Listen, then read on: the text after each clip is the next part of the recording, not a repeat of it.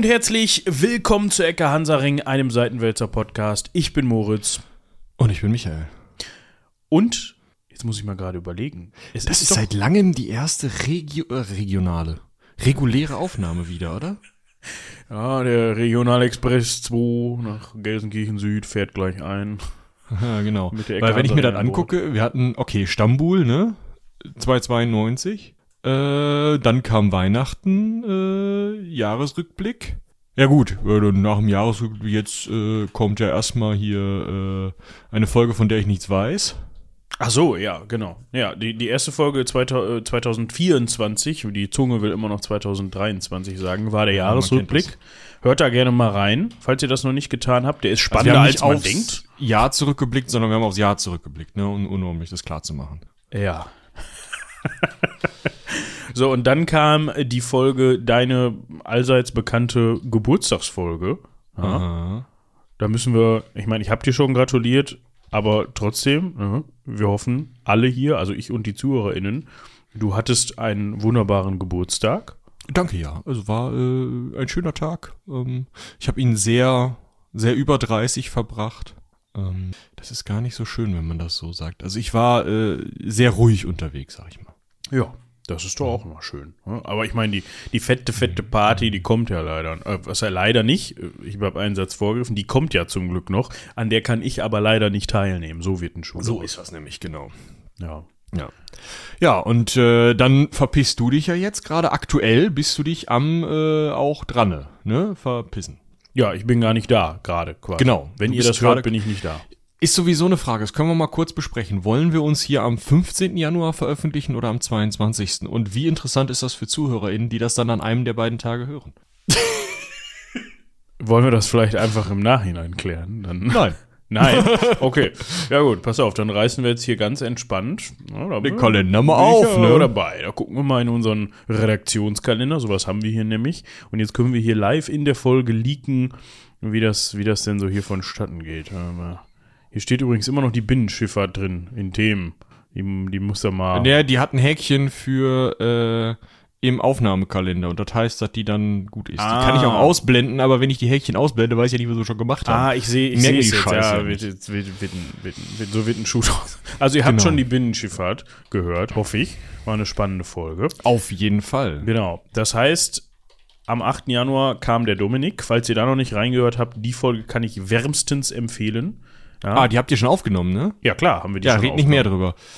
Also ich kann einfach nur hm. wärmstens empfehlen, ja, mir wird schon die zu machen. hören. Aber ich glaube, das ist bei unseren ZuhörerInnen sowieso klar, weil Dominik mitmacht. Der bringt ja im Grunde ja. eigentlich immer richtig coole Stories mit. Mehr will ich dazu auch gar nicht verlieren. Die ist ja schon draußen. Könnt ihr einfach rüberhopsen im Anschluss an diese Folge und die einfach noch hinterher schieben quasi. Der freut sich übrigens auch über äh, positives Feedback, also auch über negatives, aber prinzipiell auch über positives. Es machen, der eine oder die andere machen das schon, dass sie auch zu Dominik mal was schreiben. Äh, könnt ihr gerne auch machen. Äh, ich sag mal an dominik.seitenwälzer.de. Ja, gerne.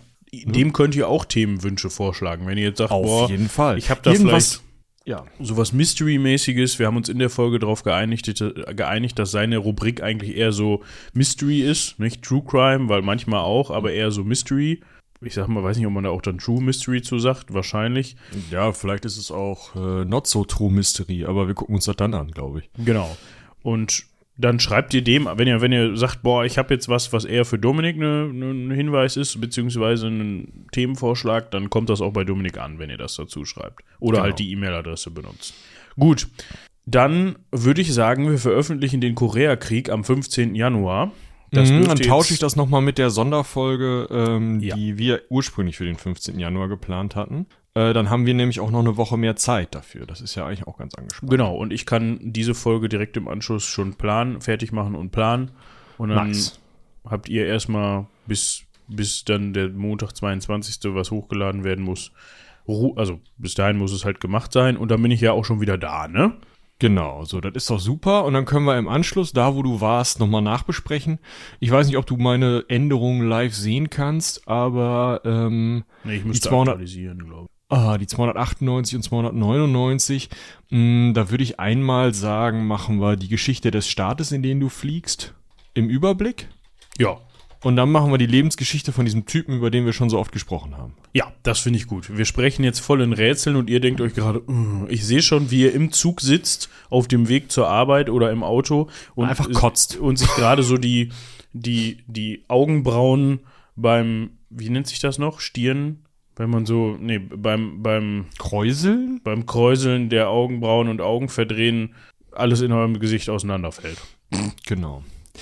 Ja, was können wir dann noch sagen? Ähm, äh, ich weiß was. Wenn ihr mh, hm, aus den letzten Folgen, weil da haben wir, glaube ich, einfach drüber gesprochen, wisst, worüber wir sprechen werden, weil Moritz da jetzt hin, äh, ne? Und uns den Namen von dem Typen sagen könnt, über den wir am 5. Februar sprechen wollen. Hm, was, was kriegt die erste Person, die das macht? Eine Sammeltasse? Eine Sammeltasse.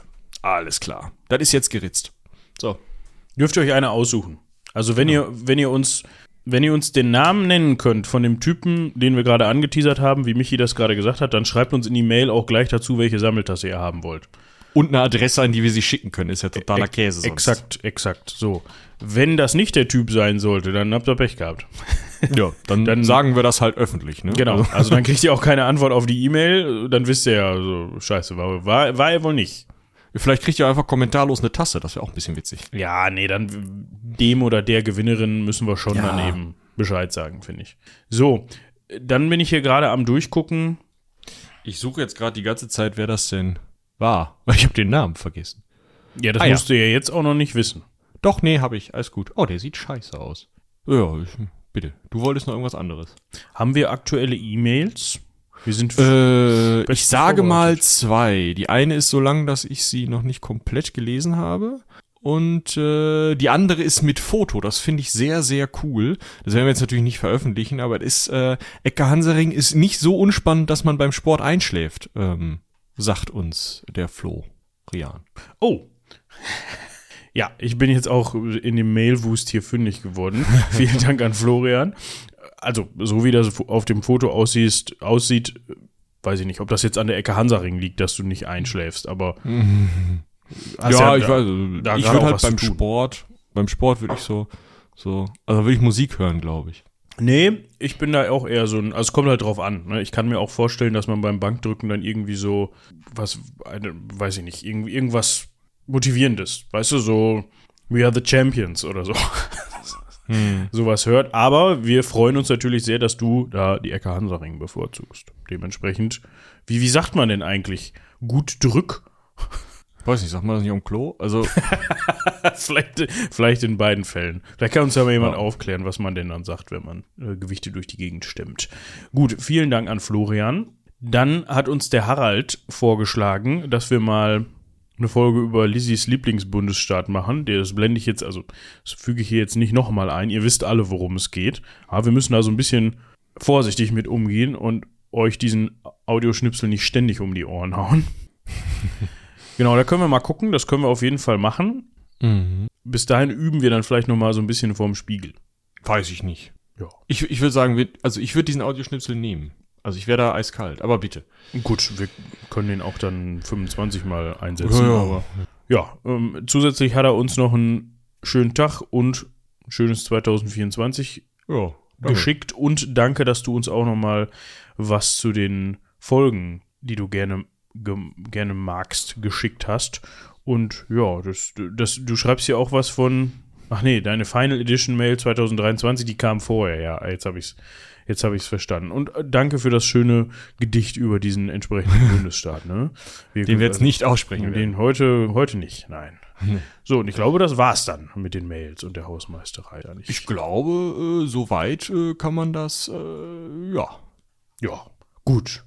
Das soll es dann auch schon mit der Hausmeisterei in dieser Folge gewesen sein. Ich könnte mir nämlich vorstellen, dass wir heute ein bisschen mehr auf dem Programm haben, dass es etwas länger dauert. Aber ja, es, das ist im Bereich des Möglichen doch. Es kann auch sein, dass wir da, dass ich da völlig fehlgeleitet bin, denn das hätte ich bei der letzten Folge mit Dominik auch nicht gedacht, dass wir da fast zwei Stunden sitzen. Ja, also der Dominik bereitet einem das immer so besonders schön auf Folien vor. Ja, der schickt einem dann im Voraus eine kleine PowerPoint-Präsentation, das habe ich ja schon mal gesagt. Das ist besonders angenehm, weil da muss man nämlich eigentlich so gut wie nichts machen, außer diese PowerPoint-Präsentation lesen und vielleicht nochmal ein bisschen Karten onkeln, damit man weiß, wo man sich da überhaupt befindet. Und dann Abfahrt. Abfahrt, so. Und dann kriegt man von dem so sechs Folien, die sind zwar relativ voll beschrieben, aber man denkt sich so, ja. Sechs Minuten.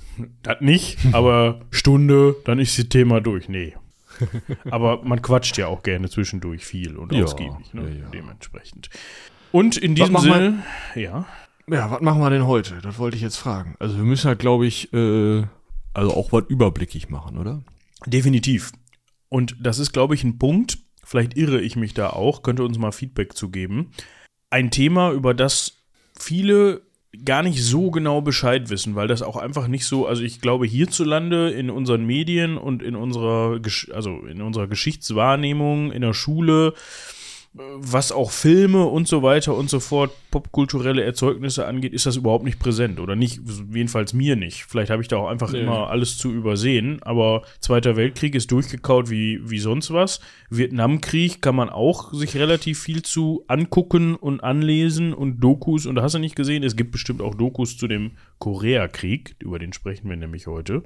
Aber trotzdem ist der irgendwie immer so ein bisschen ja, also er wird auch schon mal als The Forgotten War bezeichnet, weil er eben irgendwie als erster Krieg nach dem Zweiten Weltkrieg äh, für Europa schon ja auf eine Art außer Sicht geraten ist. Ne? Also ähm, gerade dadurch, dass dieser Krieg für die USA sagen wir mal, eher auf der gewonnenen Seite verbucht wird, im Gegensatz zum Vietnamkrieg, werden da halt auch nicht so viele Filme drüber gemacht. Da wird nicht so viel mh, mm, ja, Interesse drauf geschmissen.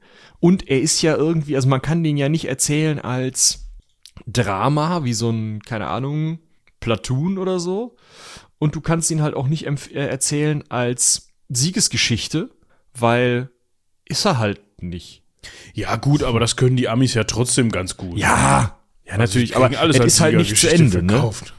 Ja, also ja. im Grunde wissen wir heute über Korea, Südkorea, also es ist geteilt, das wissen so gut wie alle, ne? Südkorea, mhm. Nordkorea. Mhm. Südkorea ist heutzutage eins der führenden Technologiestaaten der Welt und einer der größten Waffenexporteure der Welt. Das darf man echt nicht unter, äh, außer Acht lassen. Das ist richtig krass, was die an Militärindustrie haben und gerade in Staaten exportieren, in die Europa gerne mal sagt, mm, ah, das Regime, ah, hm, also jetzt nicht in Iran oder so, aber wenn dann so, so eine, so eine, also man sagt ja immer, wir, wir liefern nicht in Konfliktgebiete und so, da sind die Koreaner nicht so. Da sind die nicht so. Da sind die entspannt damit. Also ne? die liefern den X-Wing und den TIE Fighter, meinst du? Äh, Im Zweifel nicht auf beide Seiten, sondern die, die denen besser gefällt, aber äh, die sind da entspannter auf jeden Fall. Ach so. Und was auch, äh, also sie sind tatsächlich habe ich neulich äh, in Streitkräfte und Strategien gehört, einem Podcast des äh, Deutschlandfunks. Ähm, meine ich Deutschlandfunk, müsste Deutschlandfunk sein oder NDR. Egal, auf jeden Fall Streitkräfte und Strategien findet ihr. Äh, da ging es darum, wer denn der größte Artillerie-Munitionsproduzent für die Ukraine ist. Weil im, äh, also in diesem Konflikt zwischen Russland und der Ukraine, ähm, wird ja Russland hat natürlich selber äh, Artillerie-Munitionsproduktion, wird aber auch wohl von Nordkorea unterstützt und Südkorea unterstützt, äh, weil die einfach auch die, die Produktionskapazitäten haben, die sonst kein Staat hat, äh, unterstützt äh, die Ukraine damit. Ja, das sind alles Infos, die für, die vielleicht dann vor allem Sinn machen, wenn wir euch erklären, was es denn mit dieser Teilung auf sich hat wie gesagt, das haben die meisten noch auf dem Schirm. Südkorea, Nordkorea. Nordkorea ist eher so, hm, ne, da läuft dieses kleine lustige Männchen die ganze Zeit durch die Gegend, der dann irgendwann ja, doch gar Little nicht Rocket mehr, Man, ne? Genau, der dann irgendwann doch gar nicht mehr so lustig ist, irgendwie, oder nicht mehr so lustig sein könnte. Und in Südkorea, wie gesagt, ja, da sind alles Gamer und das Internet ist schnell. Ja, aber warum ist Ja, StarCraft, ne? Ist das Wichtigste. Genau. Eigentlich. Warum sind diese beiden Länder, kommt immer ganz darauf an, wie man fragt, ob man das jetzt als zwei souveräne Staaten anerkennen möchte, denn überhaupt getrennt und gab es denn mal ein vereintes Korea und so weiter und so fort. Und das hat unter anderem auch mit dem Koreakrieg zu tun und da wollen wir heute mit euch zusammen einsteigen und uns das mal ein bisschen genauer angucken. Man kann ja mal ganz ganz gediegen anfangen mit den Daten. Normalerweise, wenn wir eine Person besprechen, sagen wir einmal, wann ist der geboren und dann am Ende, wann ist der gestorben. Bei einem Krieg bietet es sich an, mal zu sagen, dass er 1950 angefangen hat und 1953, genauer gesagt im Juli, am 27. Juli mit einem Waffenstillstand endete. Das heißt, drei Jahre Krieg. Und wir gucken uns jetzt mal an, was in diesen drei Jahren Krieg passiert ist und wer da überhaupt passiert ist, würde ich sagen. Ne? Dazu müssen wir ein bisschen vorausgreifen und uns einmal die Japaner angucken, so ein ganz bisschen. Ist das nicht ein Zurückgreifen dann, wenn du dir, also wir müssen ja in den Zweiten Weltkrieg. Äh, du hast recht. Vorgreifen meinte ich mit, ja, vor der, in der Zeit, ja, wie immer man den Zeitstrahl auch lesen möchte. Ne? Also wir müssen in die Vergangenheit schauen des Koreakrieges, also vor die 50er, um zu verstehen, was da passiert ist. Und zwar genau.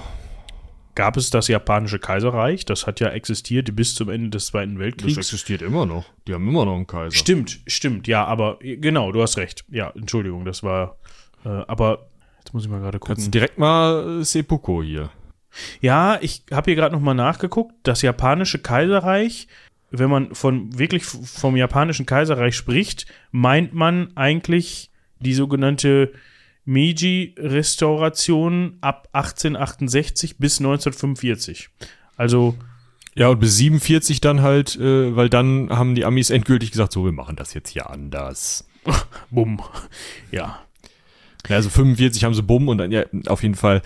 Was wir festhalten können, dieses japanische Kaiserreich zu Zeiten, äh, eigentlich ab 1800, den 1890er Jahren, beziehungsweise schon vorher hatten sie Interesse an Korea, weil das halt natürlich in der Nähe liegt und ähm, auch reich an Bodenschätzen ist. Und es gab ein Kaiserreich Korea, das zuerst mit China verbündet und oder unter chinesischer, also kaiserlich chinesischer Vorherrschaft war. Dann gab es einen chinesisch-japanischen Krieg, davon gab es einige, und in einem dieser Kriege ähm, hat Japan Korea als Kolonie übernommen sozusagen oder, oder, oder unterdrückt, um es dann 1910 vollständig zu annektieren, also wirklich zum Staatsgebiet des japanischen Kaiserreiches zu erklären und von, also es eigentlich, wie gesagt, als, als eigenen Staatsbereich zu betrachten, ja, zu nutzen, zu betrachten äh, dabei die koreanische Bevölkerung zu unterdrücken, die Bodenschätze auszubeuten und von dort aus dann eben auch im Zweiten Weltkrieg Angriffe gegen äh, ja die Teile Chinas oder auch gegen Kolonien und so äh, in den Südpazifikraum zu starten. Also Korea war bis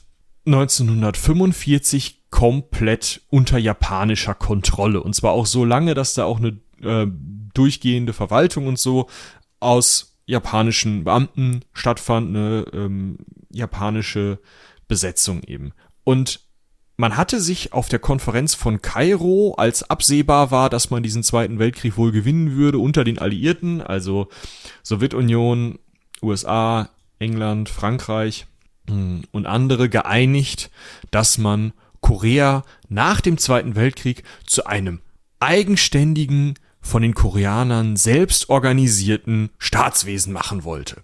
Ja. ja. Also damit ist die Geschichte eigentlich an dieser Stelle. Dankeschön, tschüss. Es hätte so einfach sein können, ne? wenn man sich denn auch auf seine, seine Vorhaben da also wenn, ja, wenn man, man sich Vorhaben einig geworden wäre, ja. zu, unter eigentlich im Endeffekt genau zwei Staaten, nämlich die USA und die Sowjetunion. Ja, man hat, man ist ähnlich verfahren, wie man das in Deutschland gemacht hat. Ne? Man hat Besatzungszonen kreiert, in dem Fall dann nicht vier, sondern zwei und die hat man verteilt eben an die Sowjetunion und die Vereinigten Staaten von Amerika. Und die Teilung hat stattgefunden genau auf dem 38. Breitengrad. Ist ja eigentlich wirklich simpel, ne? Also. Ja, das bietet sich an, so, da so einen Breitengrad ja. zu nehmen, irgendwie, ne? Genau, dass man einfach sagt, so, wir haben hier sowieso schon mal irgendwie artifizielle Linien über die Erde gezogen, äh, können wir die auch nutzen. So und ist dann halt hingegangen, hat da die, die Linie gesetzt. Von oben sind, also von Norden sind sowjetische Truppen reingekommen, nicht chinesische, sondern eben sowjetische Truppen, von äh, Süden amerikanische Truppen. Und beide haben halt gesagt, so, wir machen da jetzt einen selbstverwalteten koreanischen Staat hin. Ja, am 15. August wird die Republik Korea ausgerufen von äh, Ri Sing Mang, Mann, Ri, Ri Sing Man, schwierig auszusprechen für mich, ähm, ein Mitglied der Joseon-Dynastie, Joseon-Dynastie, die tatsächlich seit 1392 Korea regiert hatten. Und der wurde eben hm, hat die Republik ausgerufen und wurde erster Präsident, hat die Regierungsgeschäfte übernommen und damit war eben ein im Süden ein nominell demokratischer, allerdings äh, dadurch, dass dieser Racing Mann sehr autokratisch regiert hat und eben äh, auch bis 1960 an der Macht war, eben nur nominell demokratischer Staat im Süden unter amerikanischer Kontrolle geschaffen. Und am 9. September äh, 1948 hat dann die Sowjetunion gesagt, naja, das, das gefällt uns nicht, wir haben eine eigene Idee, wie wir diesen Staat gründen. Wir haben hier einen netten Kerl, der heißt Kim Il-sung. Ja, der könnte auch mal einen Staat hier für Korea gründen, die sogenannte Demokratische Volksrepublik Korea. Und damit hatte man eben zwei Staaten, die sich gegenseitig natürlich nicht anerkannt haben und wo natürlich auch die Amerikaner gesagt haben, ja, den Kim Il-sung wollen wir auf keinen Fall haben und die äh, Sowjets gesagt haben, den äh, Riesing Mann wollen wir auf keinen Fall haben, sodass man eben an dieser Demarkationslinie auch eine Trennung zwischen diesen beiden nominell für das jeweils gesamte Land zuständigen Staaten hatte. Genau. Was man davor noch mal eben kurz erwähnen kann, finde ich, das ist ganz wichtig. Als man sich darauf geeinigt hat, diesen am 38. Breitengrad eben die, hat Michi gerade schon gesagt, diese sogenannte Demarkationslinie zu ziehen und die beiden äh, oder das, das einstig vereinigte Land in zwei Besatzungszonen aufzuteilen, hat man auch mal so grob eigentlich gesagt, auf der Konferenz von Yalta war das übrigens, ja, wir, wir wollen schon alle irgendwie, dass das mal wieder vereinigt wird. Das Problem an der Sache oder das Haar in der Suppe oder wie auch immer man das so nennen möchte, das hat man so für, für die Zukunft offen gelassen. Man hat da keine konkreten Pläne gemacht, man war sich nur einig, ja, irgendwie soll das mal wieder auch zusammenkommen dann nach diesen ganzen Besatzungszonen gedöns da. Aber wann wir das machen und wie wir das machen und so, keine Ahnung. Können wir ja, das wäre auch problematisch gewesen, das zu besprechen. Ne? Also da hätte man halt eben zu dem Zeitpunkt sich schon einigen müssen, dass das in eine der Einflusssphären kommt, weil eben schon in dieser Konferenz absehbar war, dass der nächste große Konflikt zwischen den Sowjets und den westlichen Mächten stattfinden würde. Und ähm, da eben gerade äh, die großen Mächte, also Amis und Sowjets, gesagt haben, kein Millimeter den anderen. Ne? Ja. Wir wollen nicht, dass die irgendwie hier die Mütze sich in so einem wichtigen Staat auch aufsetzen. Das war ja, gerade wenn man sich anguckte, dass zu dem Zeitpunkt auch der chinesische Bürgerkrieg tobte und dann sich erst, also erst 1949 äh, durch den Sieg Maos endete, mh, hm, war das halt auch einfach ein wichtiger Ort. Ne? Also da, da, von da aus konnte man vielleicht noch Einfluss, äh, Einfluss auf China nehmen, äh, wenn man das denn demokratisch hinbekommen hätte. Und so, da wollte man nicht also wahrscheinlich hätten genau genauso wie die Sowjets die Amis jeweils gerne das ganze Ding gehabt und man hat sich dann halt irgendwie auf so einen Kompromiss, der allen nicht gefallen hat, geeinigt. Und deswegen kam es auch tatsächlich direkt an der Grenze, an dieser Demarkationslinie immer wieder zu Konflikten, gerade auch zwischen diesen beiden koreanischen Staaten. Also es war nicht so, dass da, also am Anfang standen da amerikanische und sowjetische Truppen, aber gerade als das dann immer mehr durch koreanische Truppen mit neu aufgestellten Armeen die haben sich halt auch direkt, ne, war ja ein vollständiger Staat, war ja nicht so wie in Deutschland äh, als ähm, äh, komplett besetzter Staat, der eben auch äh, den Krieg verloren hatte, dem man nicht zugestanden hat, eine neue Armee zu gründen zu dem Zeitpunkt noch, das bis in die 50er Jahre hinein nicht, aus offensichtlichen Gründen. Äh, Korea hatte, also beide Koreas hatten von Anfang an eine Armee und die hat man dann natürlich dementsprechend auch an die Grenze gestellt, weil warum sollen Amerikaner und, und Sowjets diese Grenze sichern? Das ist doch total Panne, die haben auch selber Soldaten. So, die haben sich da an die Grenze gestellt und die haben sich auch direkt mal beschossen. Also es kam direkt immer mal wieder zu Scharmützeln, immer mal wieder hieß es, ja, mh, mm, wir wollen da jetzt mal hier äh, Wiedervereinigung, steht da auch in der jeweiligen Verfassung drin, wir haben uns darauf geeinigt. Komm, lass uns das mal wieder vereinigen. Ich habe hier eine Knarre, ich gehe da jetzt mal hin. So. Genau, das waren jetzt aber noch keine Akte, die dann in dem Fall als, als ja, Kriegsgrund oder als Kriegserklärung gewertet wurden, sondern da gab es halt dann hin und wieder also. mal so ein kleines Scharmützel an dieser Linie, ne, wo mal so ein bisschen hin und her geschossen, mal ein bisschen ausprobiert. Ach, guck mal, ja, man kann auch die, den Gewehrlauf in diese Richtung halten, ist ja interessant. So, und Aber wenn man hier zieht, dann, oh, oh, oh, ach, so, hu, jetzt hat er da hinten seinen Hut verloren. ah, der hat ach. bestimmt noch einen anderen.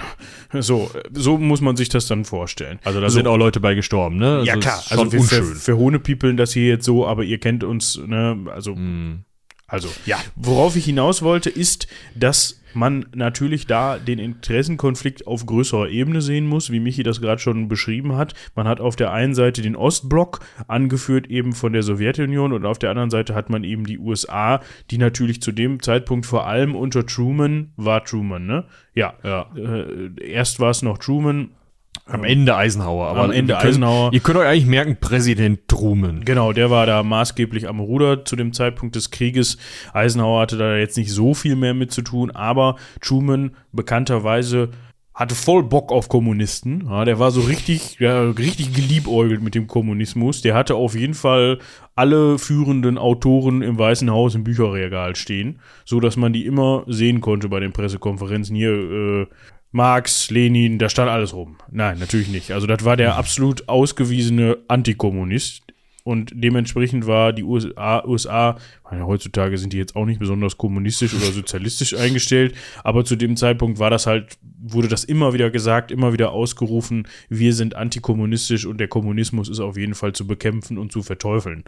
Und natürlich erwartet man dann von US-amerikanischer Seite, dass äh, die Sowjets auch so drauf sind und dass die natürlich hingehen werden und ihre Besatzungszone beziehungsweise ihren in Anführungsstrichen kommunistischen koreanischen Satellitenstaat ob das jetzt wirklich, es war einer, das kann man schon so festhalten, finde ich. Aber sie sind halt davon ausgegangen, ja, alles, was da passiert, das ist, ist von Stalin initiiert.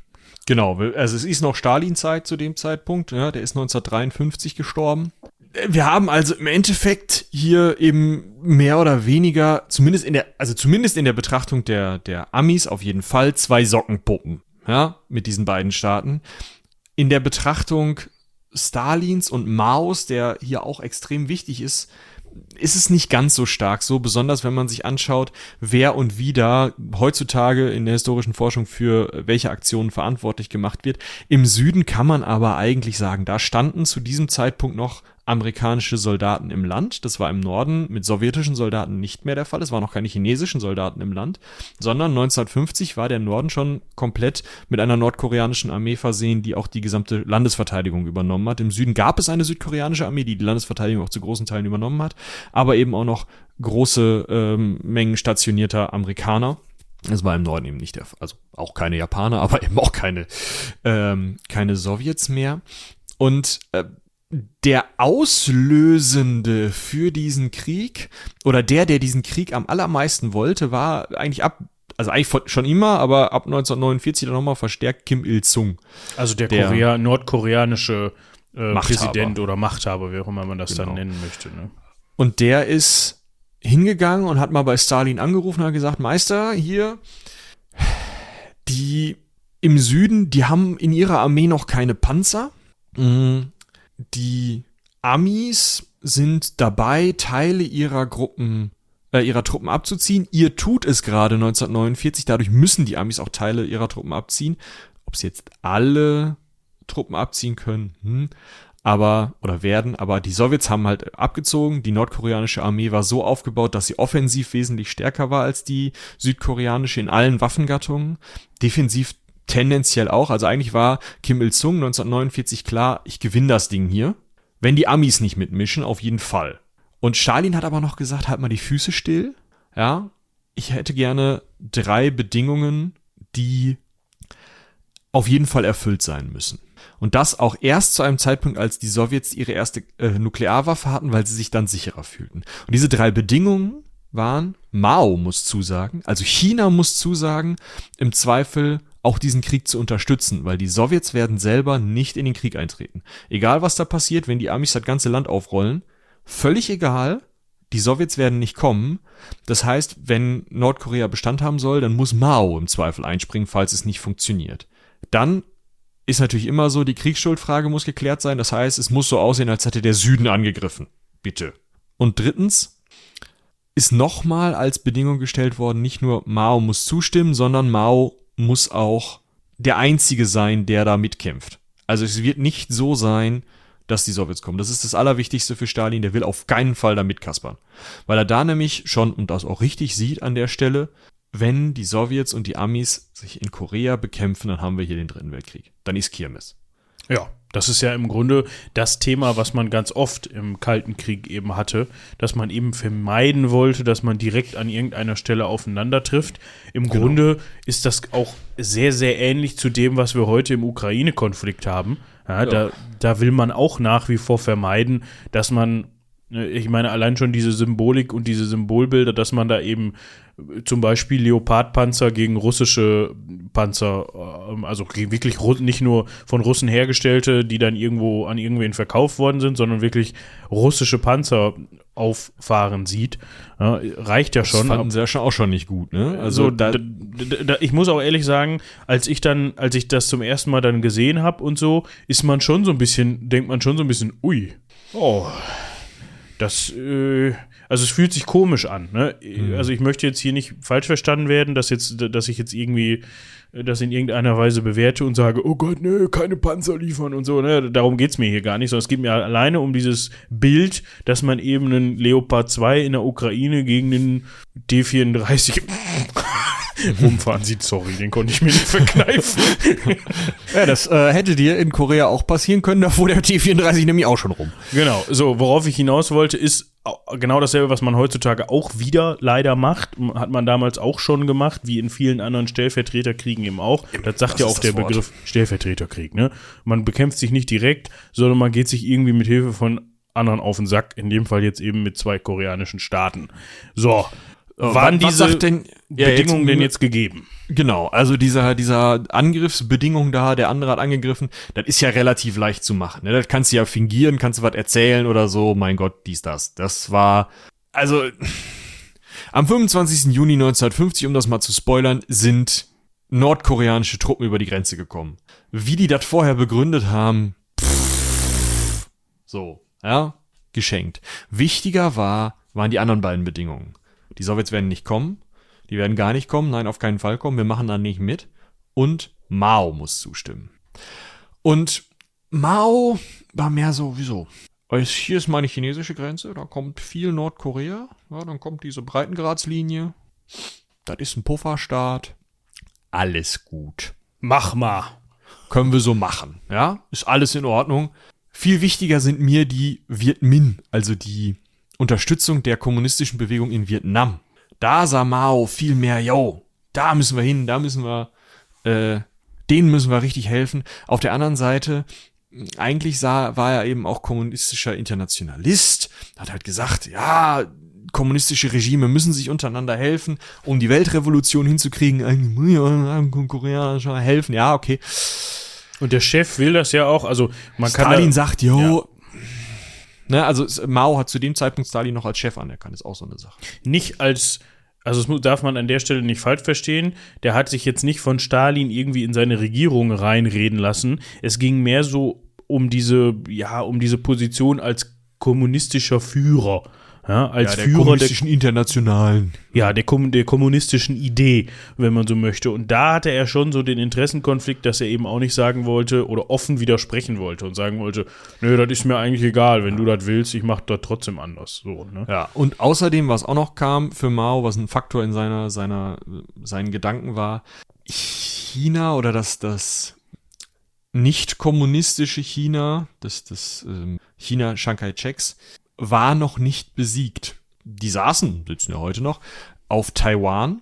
Und zu dem Zeitpunkt waren das eben noch auch zu großen Teilen eben Truppen, die unter Waffen standen. Also wirklich äh, Nationalchinesen, nennt man die dann immer, die auch durchaus noch eine Gefahr für die Rote Armee darstellten, gerade falls die gleichzeitig irgendwie in Vietnam rumkaspern und in Korea, dann mag es unangenehm werden, wenn dann auf einmal dieser Bürgerkrieg, der eigentlich als gewonnen gilt bis auf Taiwan, wenn der wieder losgeht ist auch heute immer noch ein Problem. Deswegen sind ja, äh, ist es ja so schwierig, China und Taiwan kannst du nicht gleichzeitig als, ähm, als diplomatisch anerkennen. Wenn du Taiwan anerkennst, dann ähm, geht China, äh, entzieht dir die diplomatische Anerkennung.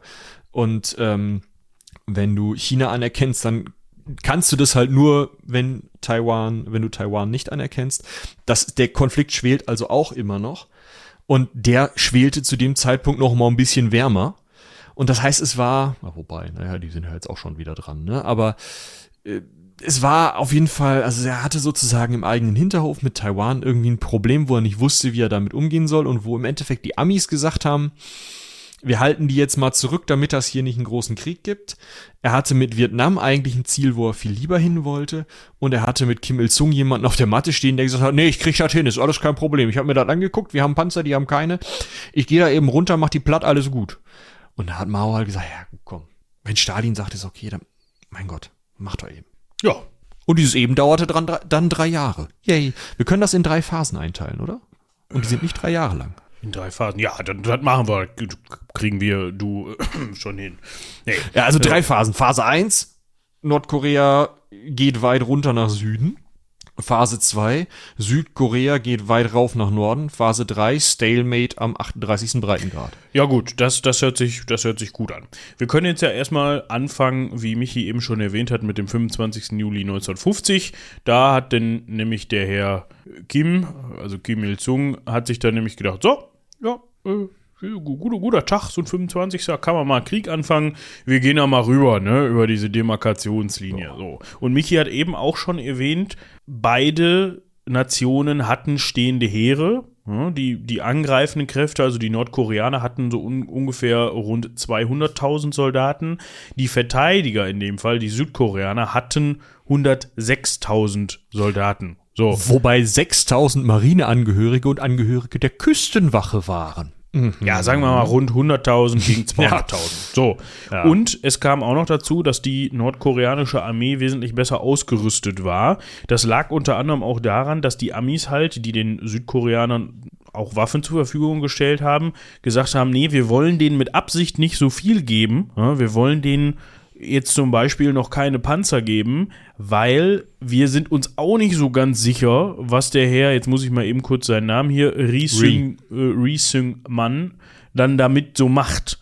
Und erstens das und zweitens wollen wir auch eigentlich gar nicht den Anschein erwecken, indem, indem wir die militärisch ein bisschen zurückhalten, wollen wir eben verhindern, dass der Anschein erweckt wird, dass wir irgendwas planen oder die Südkoreaner irgendwas planen. Ne? Gut, die Nordkoreaner haben gesagt, ach, das ist ja schade, dass ihr keine Panzer habt, ne? Und auch so gut wie keine Flugzeuge. Guck mal, wir haben äh, ganz wieso? schöne, die zeigen wir euch jetzt mal. wieso? Wieso keine Flugzeuge? Die, die Südkoreaner hatten doch 46 Aufklärungsflugzeuge äh, und so, so Verbindungsmaschinen, mit denen du mal so ein bisschen Transport oder vielleicht mal eine Nachricht von links nach rechts oder so. Ja, so eine Cessna hatten die wohl mal. Ja. 46 Stück. Ja, ja. ja das ist doch, also da musst du doch mit so einer Cessna nur, äh, warte mal, Rechner aufmachen. 260 Jagdflugzeuge plus 188 Bomber sind 400. 448, da musst du mit so einer Cessna mit, mit der Pistole aus dem Fenster eigentlich nur 10 Jagdflugzeuge und Bomber abschießen, dann bist du gut dabei.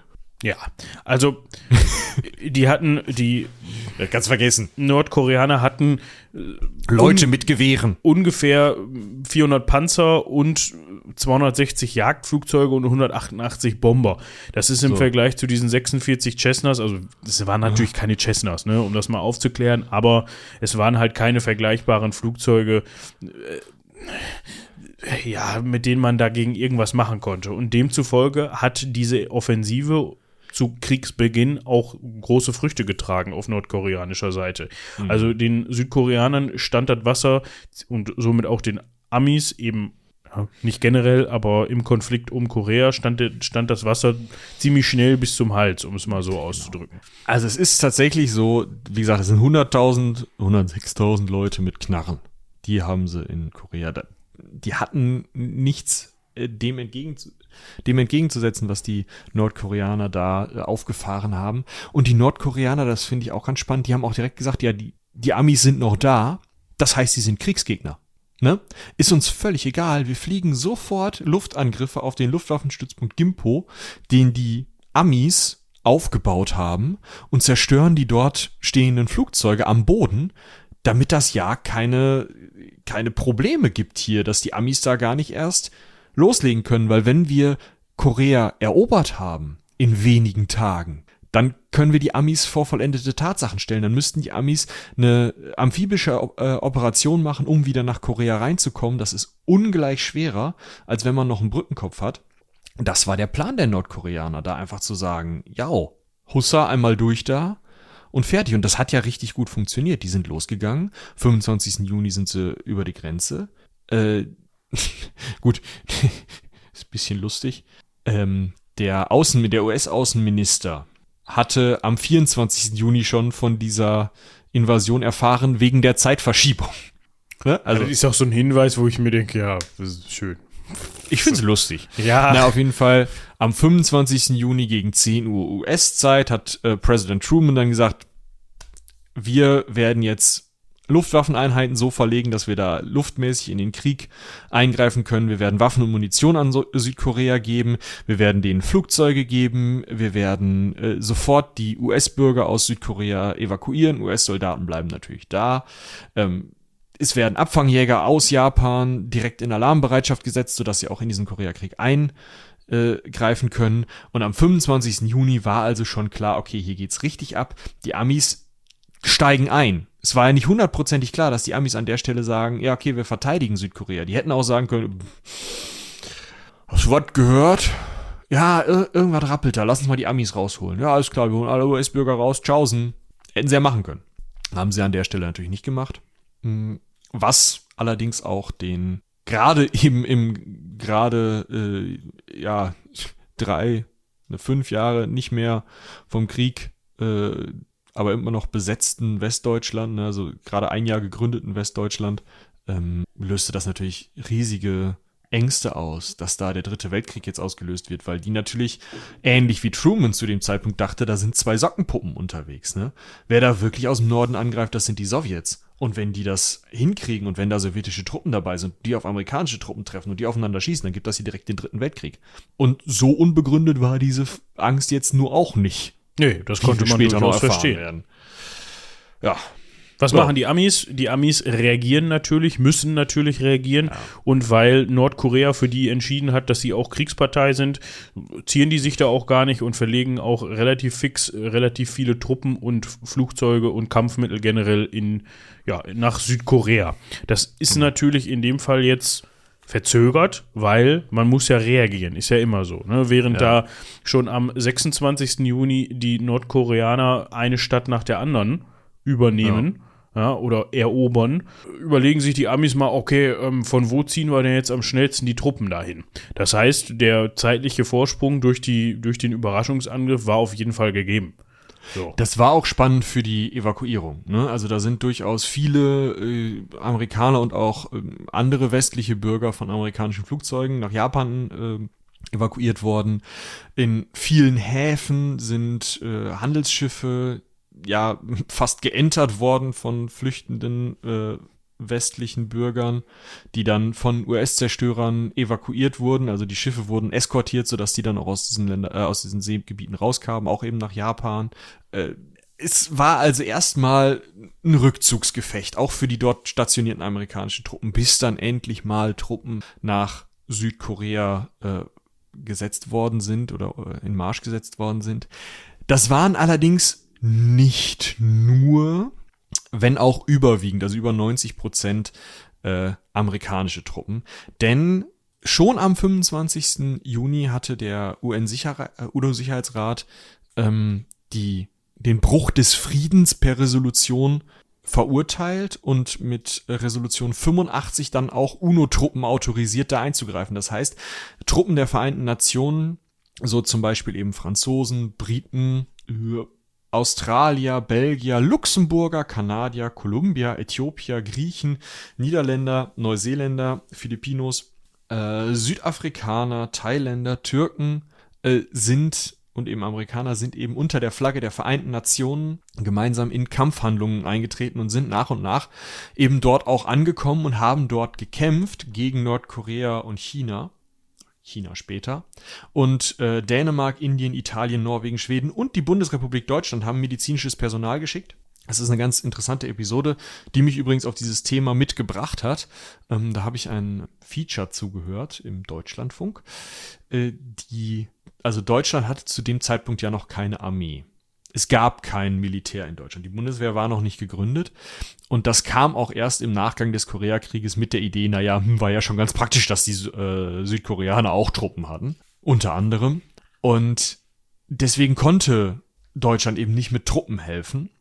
hatte da auch keine, äh, also keine Idee von. Sie wollten aber unbedingt helfen und haben dann eben ein mobiles Lazarett, das hatten sie schon, aufgestellt und nach Südkorea bringen wollen.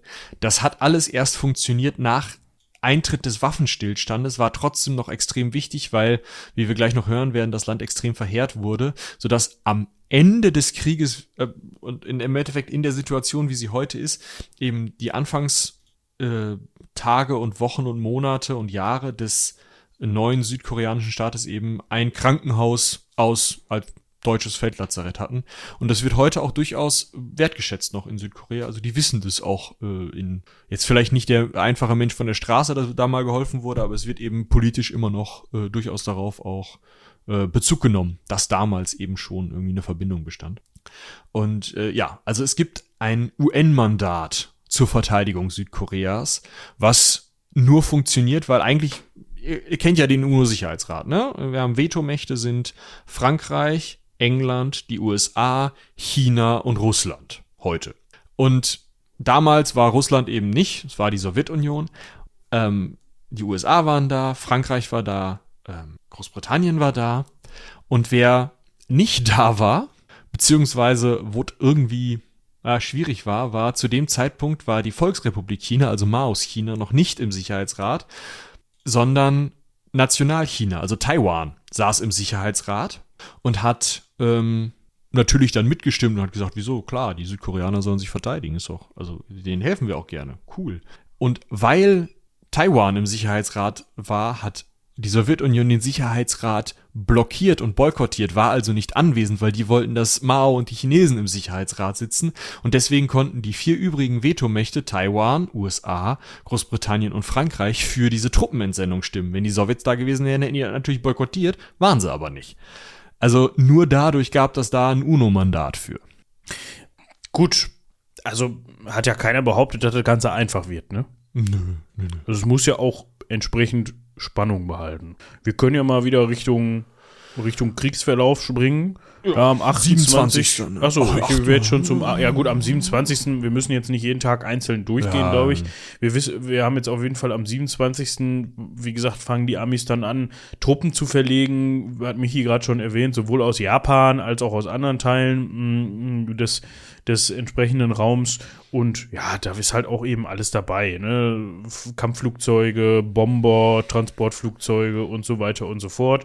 Erstmal natürlich Lufteinheiten, weil die sich, kann man sich denken, möglichst schnell verschieben lassen im Vergleich zum Beispiel zu äh, Truppen oder sowas. Da ist zum Beispiel auch, das fand ich ganz witzig, dieses F-82 Flugzeug dabei, wo man einfach so eine Mustang genommen hat und aneinander gebaut hat. Zwei Stück.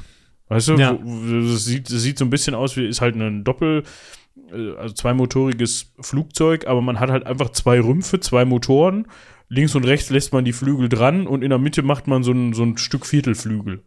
Und wie so ich ein, verlinke euch mal ein Foto. Genau, wie, wie, so ein geklontes Flugzeug sieht das aus. Und ich dachte auch immer, dass da auch zwei Nasen drin sitzen, aber nee. Am Anfang ging das. Ah. Also am Anfang äh, waren beide Teile dieses Flugzeuges noch so ausgebaut, dass das halt vollständig, äh, ja, nutzbar war von beiden Seiten als Flugzeug. Da hätte du einen mitnehmen können, der hätte dann auch mal steuern können. Also, oder der jeweilige Pilot oder Pilotin hätte sich aussuchen können, oh, ich sitze lieber links oder ich sitze lieber rechts. Ja. Genau. Irgendwann hat man das dann natürlich anders gebaut, weil das alles zu teuer war. Aber das war ursprünglich die Idee hinter diesem Flugzeug, dass man eben äh, zwar die doppelte Kraft und dann irgendwann eben auch die doppelte äh, Bombenladung und sowas transportieren kann. Ja, das Ding haben sie benutzt. Sie haben halt auch direkt angefangen, Douglas MacArthur, den Namen kennt man vielleicht, ähm, wichtiger amerikanischer General, gerade auch in diesem Krieg, hat den hat am Anfang die, äh, das Kommando über die amerikanischen Truppen dort oder die UN-Truppen dann gehabt, also hat auch die anderen Truppen kommandiert und der hat halt auch direkt Angriffe auf nordkoreanisches Territorium, also nicht nur Angriffe auf die angreifenden Truppen in Südkorea, sondern auch direkt auf nordkoreanisches äh, Territorium befohlen. Äh, die Australier haben am 27. noch eingegriffen, ähm, also nee, am 30. erst eingegriffen. Also da war dann im Juni noch, äh, war der Krieg eigentlich aus der Luft zumindest voll im Gange. Ja, im Juli sieht es jetzt nicht unbedingt besser aus. Ja, das hilft ja nicht, dass du nur bombardierst, ne? nee, zumindest waren auch die Bombardements anscheinend nicht ganz so effektiv, wie man sich das vorgestellt hat. Die Nordkoreaner haben sich da auf jeden Fall nicht von beirren lassen und drängen immer weiter nach Süden vor. Ja, das heißt, man versucht die an diversen Stellen aufzuhalten.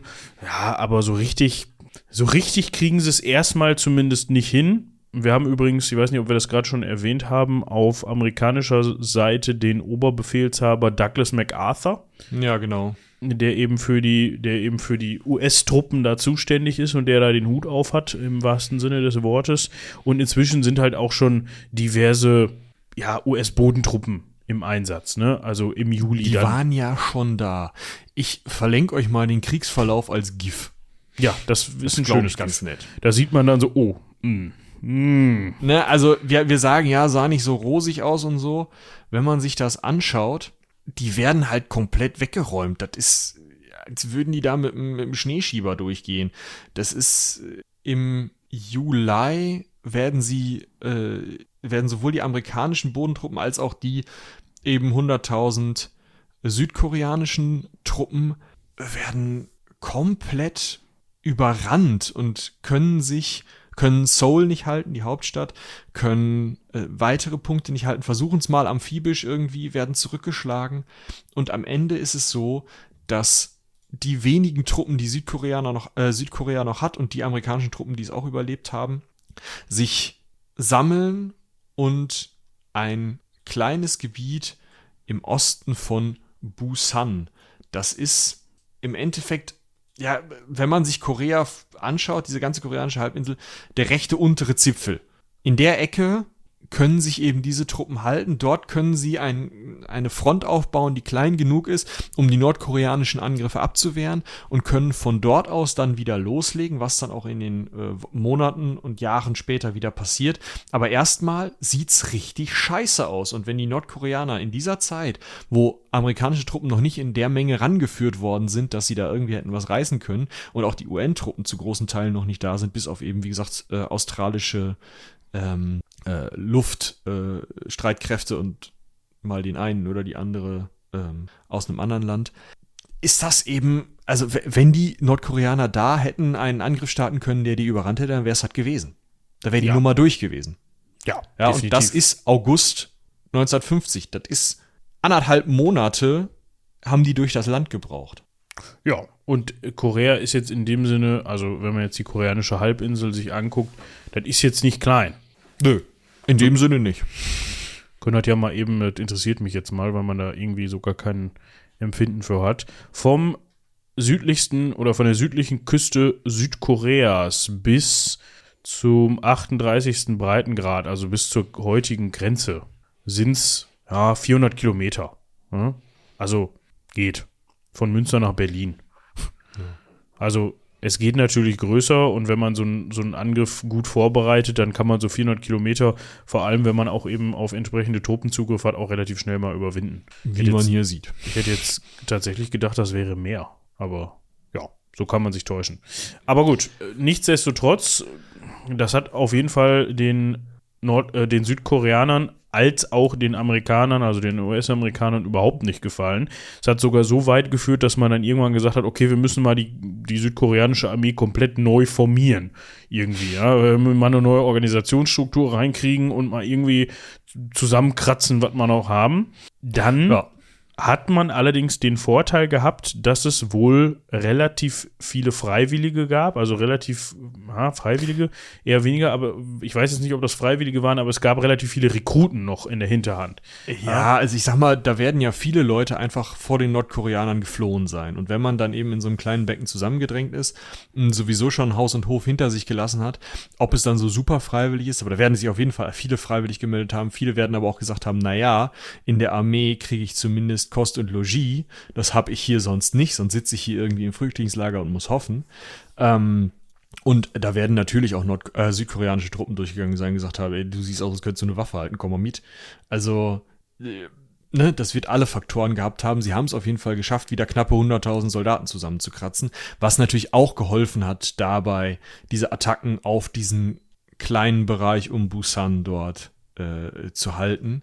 Und Es hatte fast schon was von äh, ganz Gallien, nein. Ja, so klein war es nicht, ja, aber klar, ja. aber ne, wenn man sich das so auf der Karte anguckt, dann ja.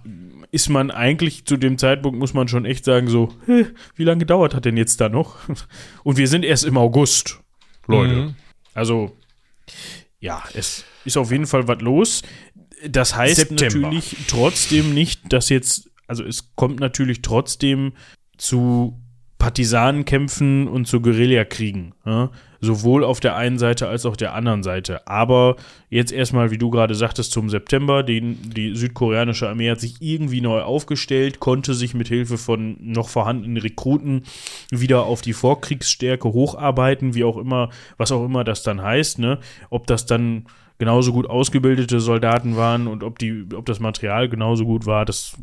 Naja, vielleicht nicht so gut ausgebildet, weil sie nicht die Zeit hatten, aber wesentlich besser ausgerüstet, weil die Amis an der Stelle natürlich gesagt haben, ja, was haben wir denn hier aus dem Zweiten Weltkrieg noch rumliegen? Karret das mal rüber, ne? Ja, genau. So. Das heißt, die haben sozusagen das abgelegte Zeug bekommen, was die Amerikaner, wo die was Neues entwickelt hatten und gesagt hatten, ja, das ist jetzt ein bisschen geiler. Das, was die nicht benutzt haben, das äh, haben halt die Koreaner dann bekommen. Und die Amerikaner waren ja sowieso mit einem Schiffchen unterwegs nach äh, Korea.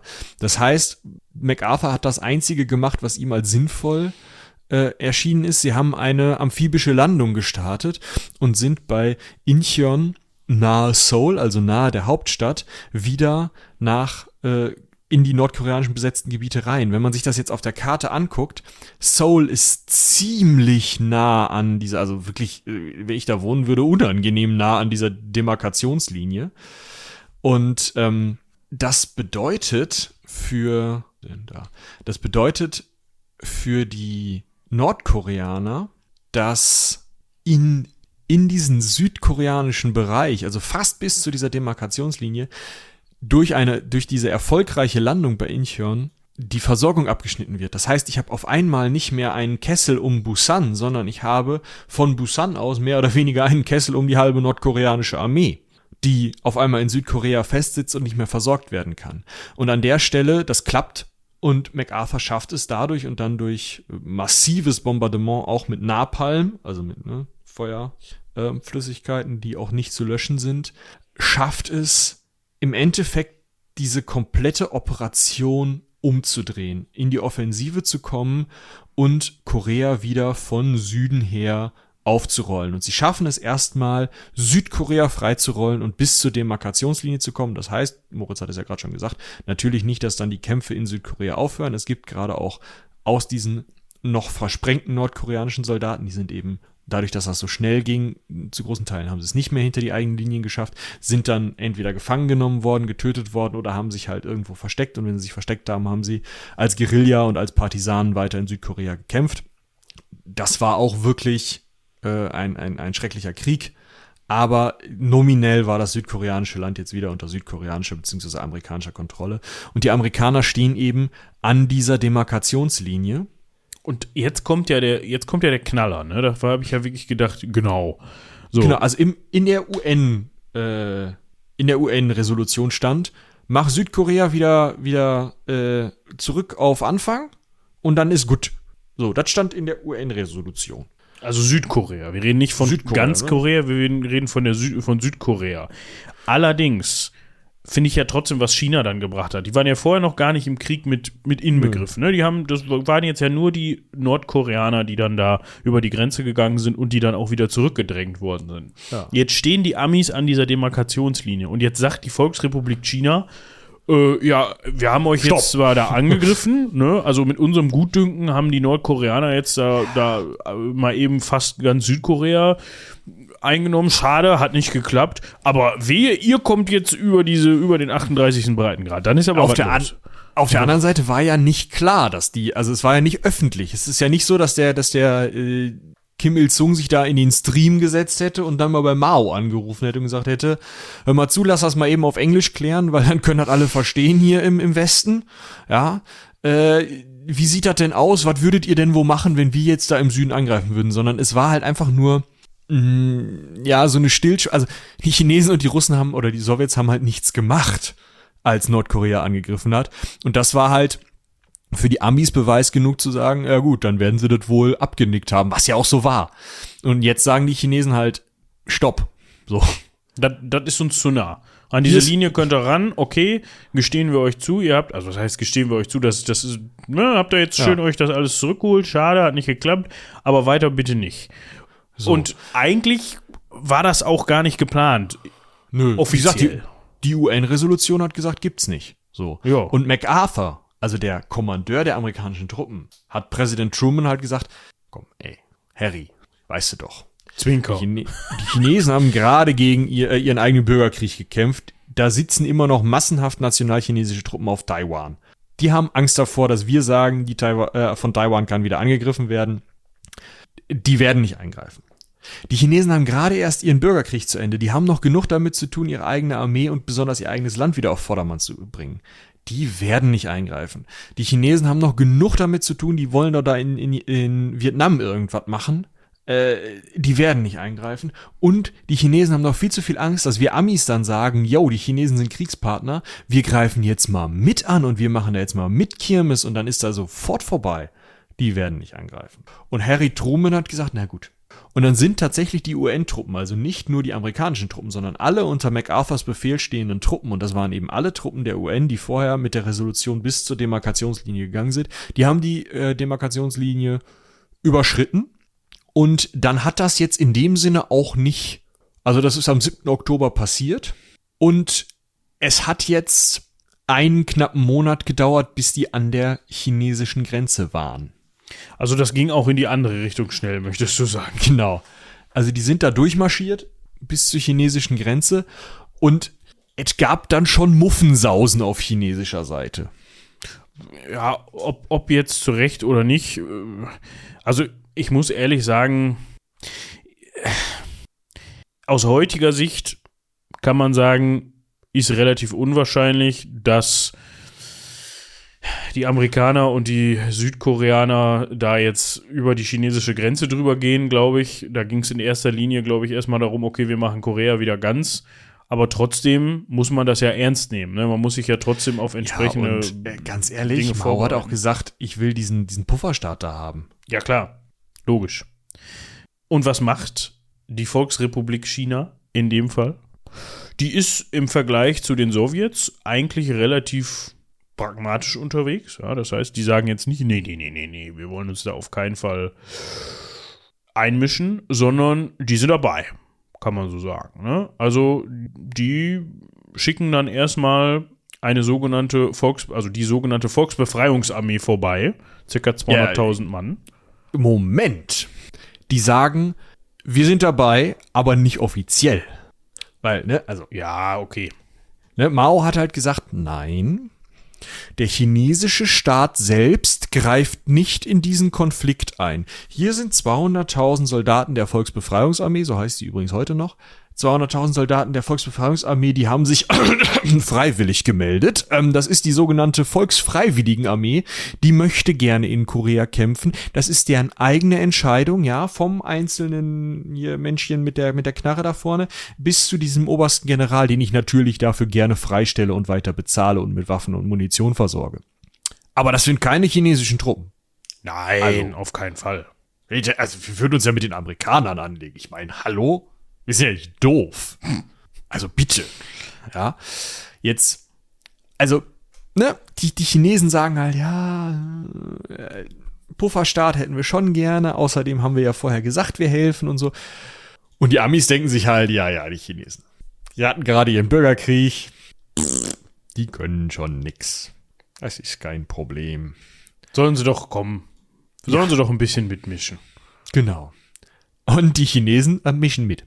Das, äh, die schaffen es tatsächlich, die Linien der achten US-Armee äh, Army zu durchbrechen und die rechte Flanke dieser Armee komplett zu vernichten. Also wir reden da nicht von 5000 Toten, sondern da ist wirklich ein massiver militärischer Sieg errungen worden durch diese chinesischen 200.000 Mann, was ja auch einfach echt eine Hausnummer ist, die ja über die Grenze kommen und sofort eingreifen. Die ziehen sich dann zwar erstmal am 5. November wieder zurück, weil sie zu viele Verluste haben, greifen dann aber direkt wieder ein. Und dann haben wir eben 198.000 chinesische Truppen, die diesen Konflikt mitführen, die einfach ganz regulär dort mitkämpfen. Und selbst Stalin kommt auf die Idee, Nordkorea helfe ich nicht, aber Mao helfe ich.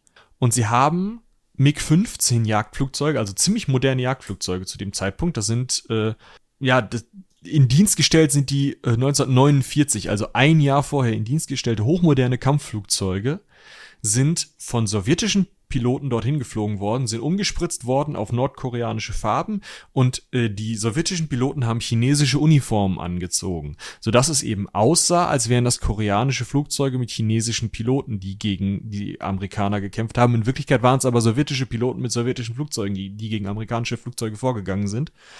Also da war es tatsächlich so, dass dort äh, im Endeffekt schon die beiden Großmächte aufeinander gestoßen sind. Und China ist ja nur auch keine kleine Macht, ne? 200.000 Nasen mal eben freiwillig abstellen. Ja, wieso? Kann man doch mal eben vorbeischicken da. Ja, die wollen ja, ja, Freiwillige.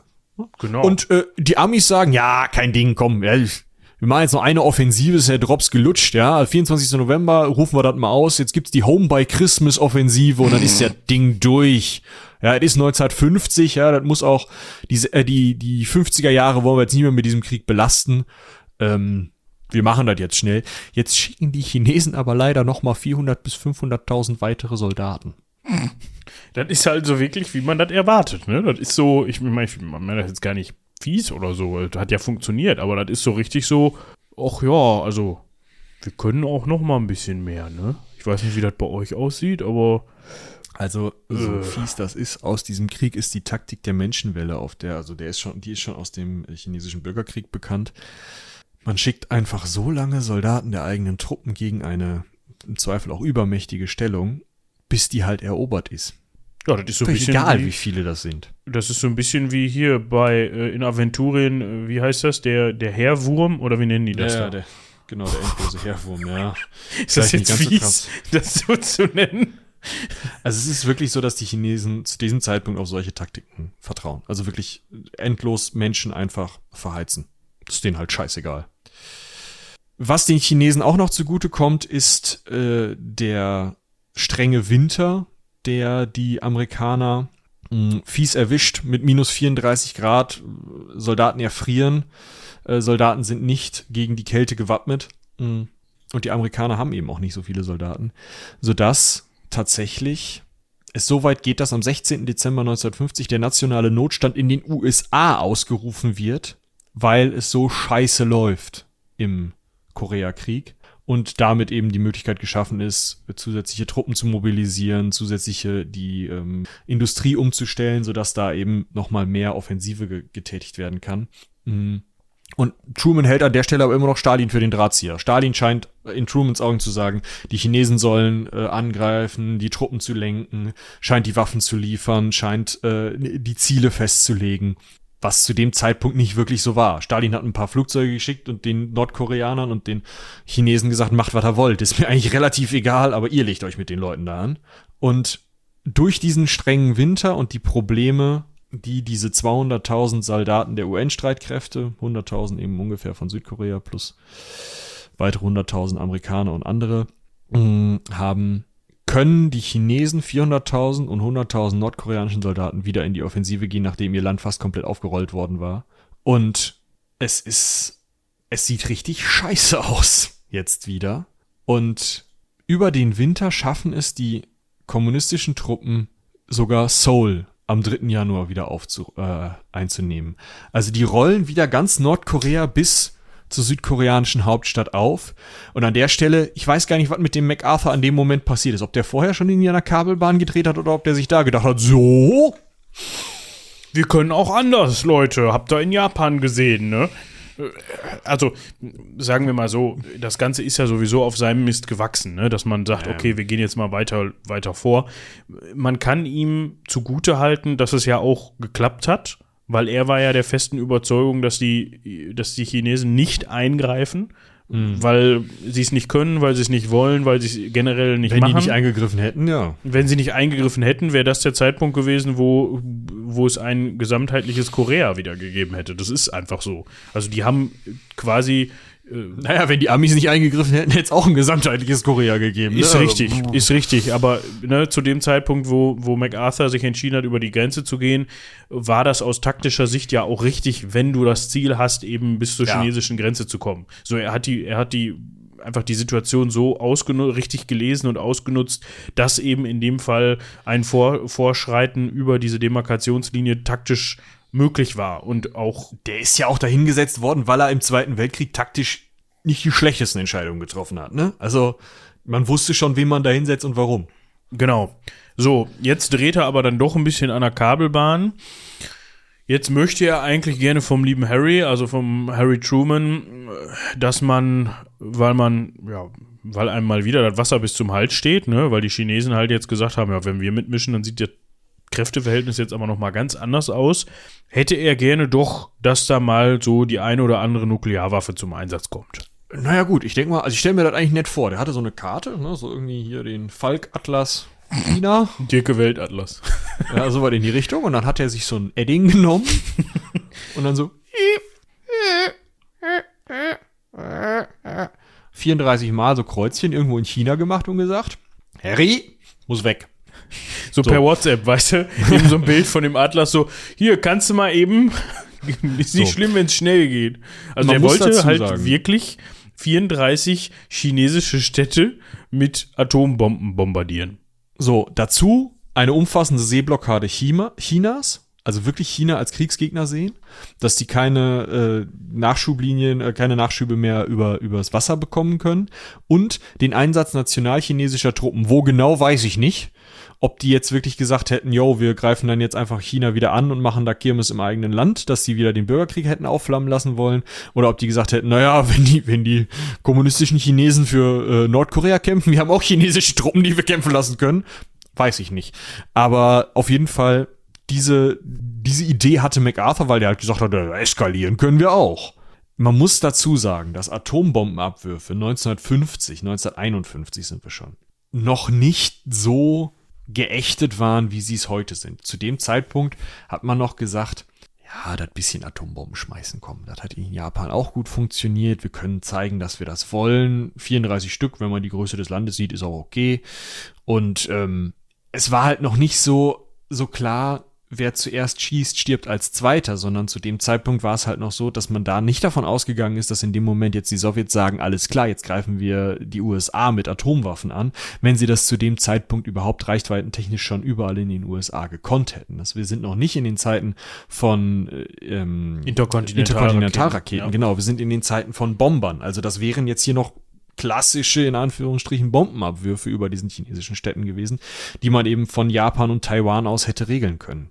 Das war die Idee von MacArthur und da hat Truman halt gesagt, sag mal, hakt's.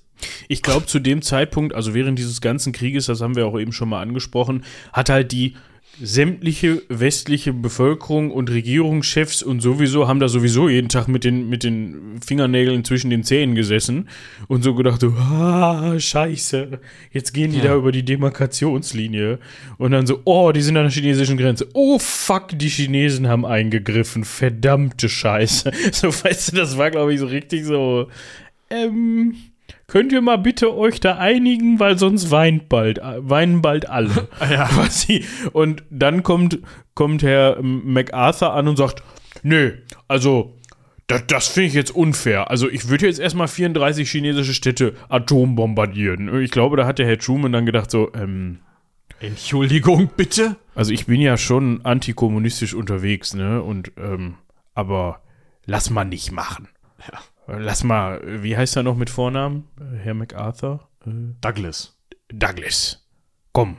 Nee, machen wir nicht. Und ich glaube, kurz darauf ist dann der Herr MacArthur auch seinen Job losgeworden, oder?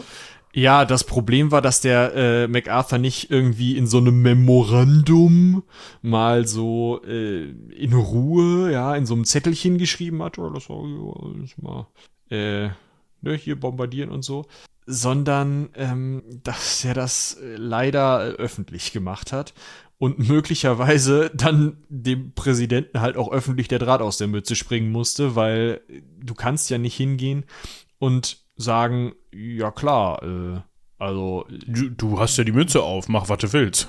Genau, äh, ich finde auch deine Ideen eigentlich gar nicht so gut, aber ich lass dich mal im Amt. So, das ist ja irgendwie, kannst ja nicht bringen. Nee. Und dementsprechend äh, ist MacArthur dann abgesägt worden und ersetzt worden durch Herrn Bradley. Ne? Nee, Ridgway. Matthew, Matthew B. B. Ridgway. Ridgway. Genau. Bradley ist der äh, Joint Chief of Staff, äh, nachdem auch ein Panzer benannt ist. Anderes Thema.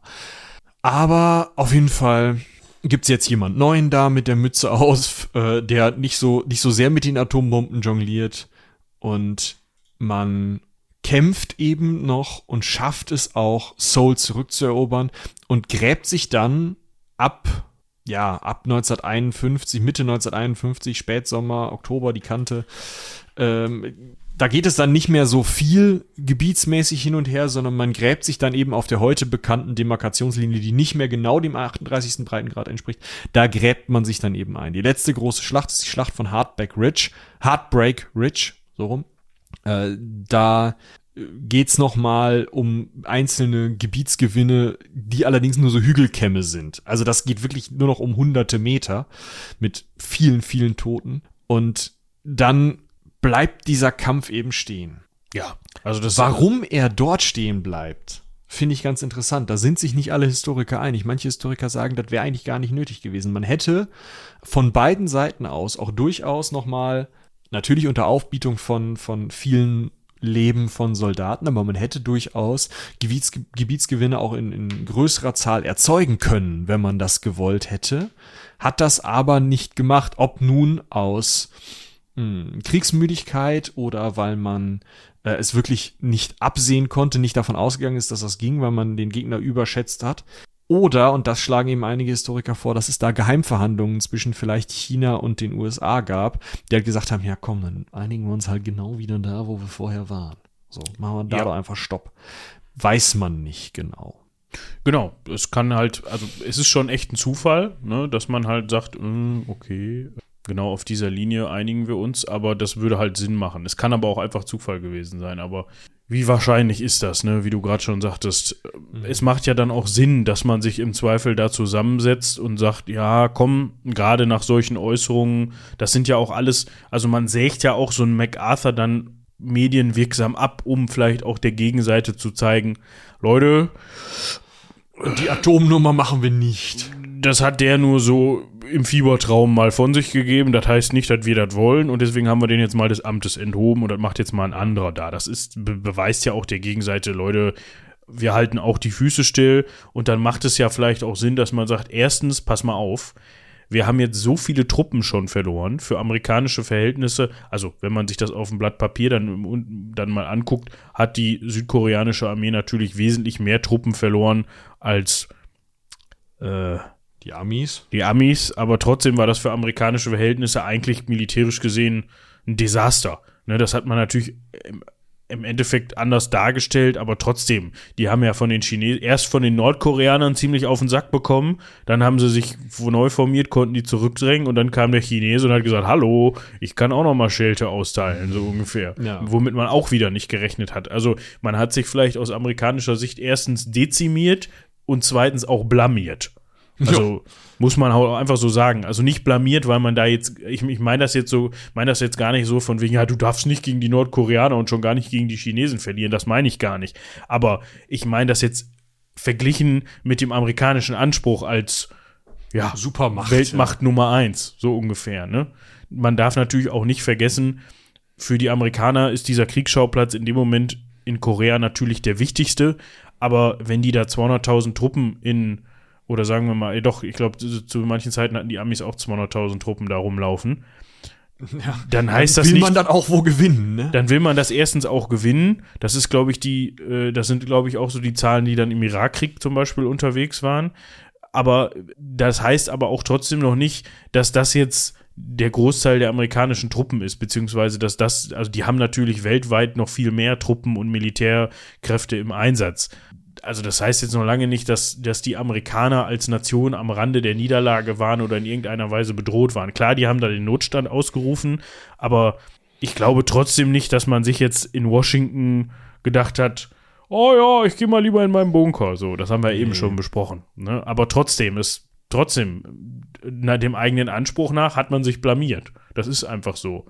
Und dementsprechend macht es ja Sinn, dass man hingeht und mal klopft mal und sagt, ach, der 38er Breitengrad, der war mir eigentlich immer schon ganz sympathisch, ne? Also, ähm, wollen wir das nicht einfach wieder so machen, wie es vorher war? Und Ging angefangen doch. haben ja nun mal die Nordkoreaner. Ne? Es ist jetzt ja nicht so, dass die Amis sagen, ach komm, machen wir, machen wir mal eben. Die wollten ja eigentlich im, vor dem Krieg genau das Gegenteil und wollten eben signalisieren, ey, momentan zumindest haben wir kein Interesse dran, da jetzt einen Konflikt loszutreten. Aber gut. Ja, zurück zum aktuellen, also nicht aktuellen heutigen Geschehen, sondern zum aktuellen Geschehen, äh, bei dem wir uns gerade in den 50er Jahren befinden.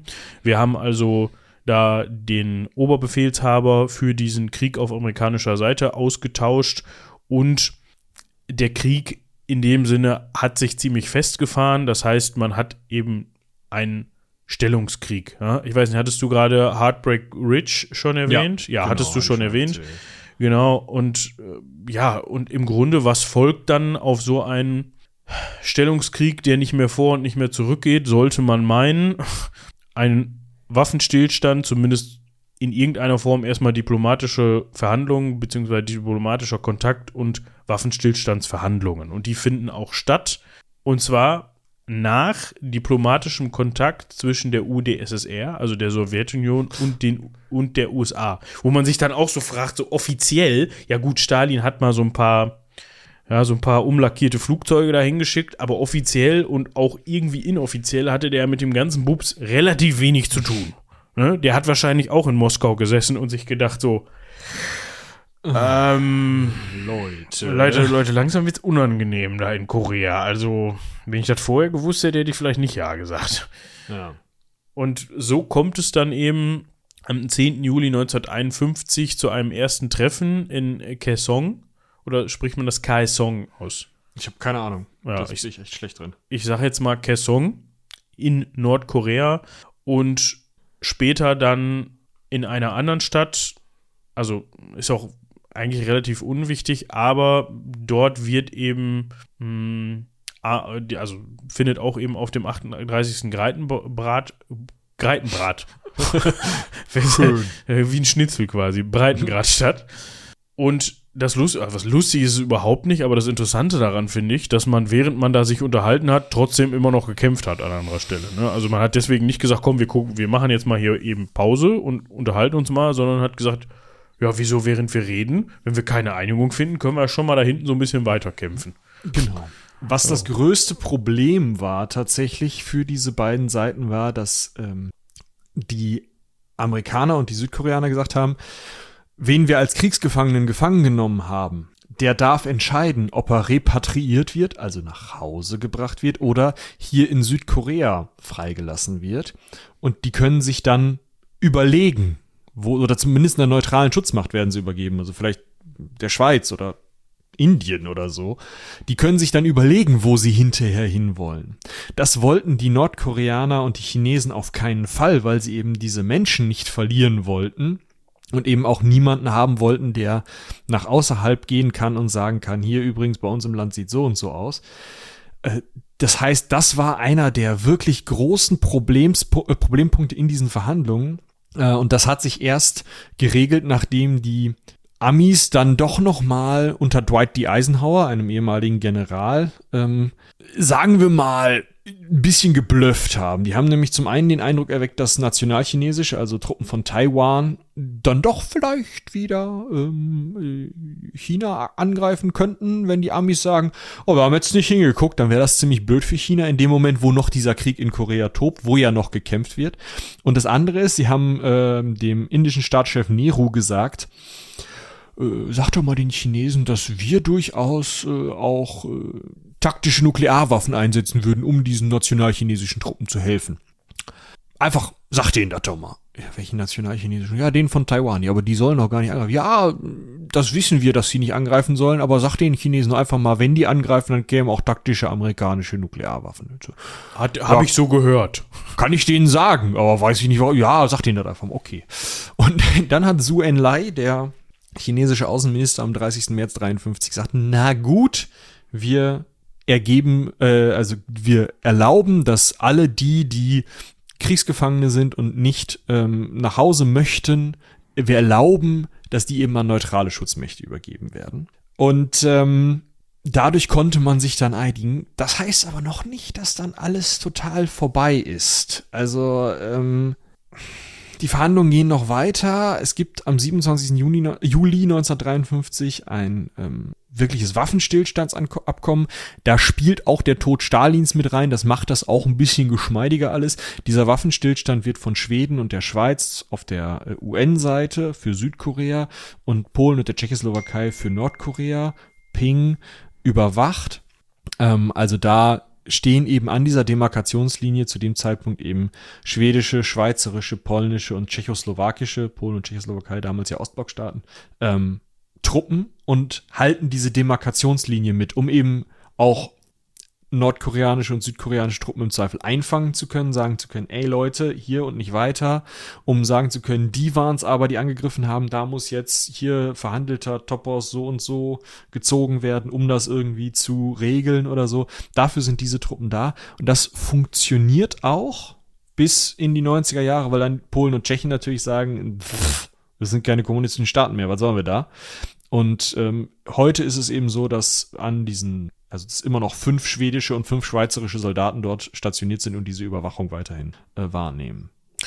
Ja, und im Grunde ist das der Status quo, den Bis wir heute. heutzutage auch noch haben. Ne? Also, äh, ja, man ist dann halt danach hingegangen und hat das Ganze so durchgeführt wie abgesprochen. Wir haben halt hier eben die, die Mächte oder die, die Nationen, die das Ganze beaufsichtigen, wie Michi das gerade schon erklärt hat. Und das war's eigentlich. Natürlich hat sich dieses Verhältnis immer ein bisschen gewandelt, weil ne, wir haben irgendwann Öffnung des eisernen Vorhangs, die Sowjetunion zerfällt und so weiter und so fort. Das sind natürlich alles Sachen, die auch diese Beziehung da beeinflussen und die zumindest auf dem Papier Nordkorea ein Stück weit entmachten. So würde ich es mal, so würde ich es mal sagen. Dazu kommt natürlich auch noch, dass man dass Südkorea zumindest im Vergleich zu Nordkorea, wir haben es eben schon gehört, ja, heutzutage eigentlich zu einer wirtschaftlich und auch militärischen, ich will jetzt nicht sagen Supermacht zählt, aber zu einem ziemlich ausgebauten Staat und Nordkorea eben nicht. So. Ja, die sind auch ein ausgebauter Staat. Aber ja, aber, aber eben lange nicht mit entsprechenden wirtschaftlichen Kapazitäten ja. und äh, militärischen Kapazitäten, das will ich damit sagen. Äh, das hat natürlich auch mit den Folgen des Krieges zu tun. Davon haben aber auch eben beide Seiten nichts. So, ich weiß, ich möchte das jetzt nicht gegeneinander aufwiegen, aber man kann ja vielleicht noch mal eben auf die auf die Schäden und Opfer und so weiter ankommen. Also es ist halt durch dieses hin und her, also einmal Nordkorea bis bis einmal über Südkorea drüber gefahren, dann sind die Amis mit den Südkoreanern einmal über die Nordkoreaner drüber gefahren und dann kamen noch mal die Chinesen und sind auch noch mal in Nordkorea über alles drüber gefahren, was nicht bei drei auf den Bäumen ist. So, dann wurden dann wurden vor allem von den Amis bis zu 450.000 Bomben abgeworfen, 32.000 Tonnen Napalm kamen zum Einsatz und so weiter und so fort. Und das hinterlässt einfach Spuren, sowohl in, bei den Opfern in der Bevölkerung, auch halt, auch was die Landschaften angehen, angeht. Also da spricht man halt oder sieht man halt dann auch, dass Leute gesagt haben, ja, es waren teilweise Mondlandschaften, die da hinterlassen worden sind. Und so geht man eben davon aus, dass jetzt muss ich mal gerade gucken. Südkorea hat ungefähr eine Million, eine Million Menschen verloren, so Soldaten und Zivilisten zusammengefasst. Nordkorea 2,5 Millionen und China auch eine Million. So, das sind halt Opferzahlen, mhm. die für so einen dreijährigen Konflikt doch sehr immens sind und die auch was mit der Wirtschaft und ja, mit der Demografie eines Landes machen. Ne? Und die halt auch dann wirklich dazu führen, dass man eine Zeit lang braucht, bis man sich wieder aufbauen kann.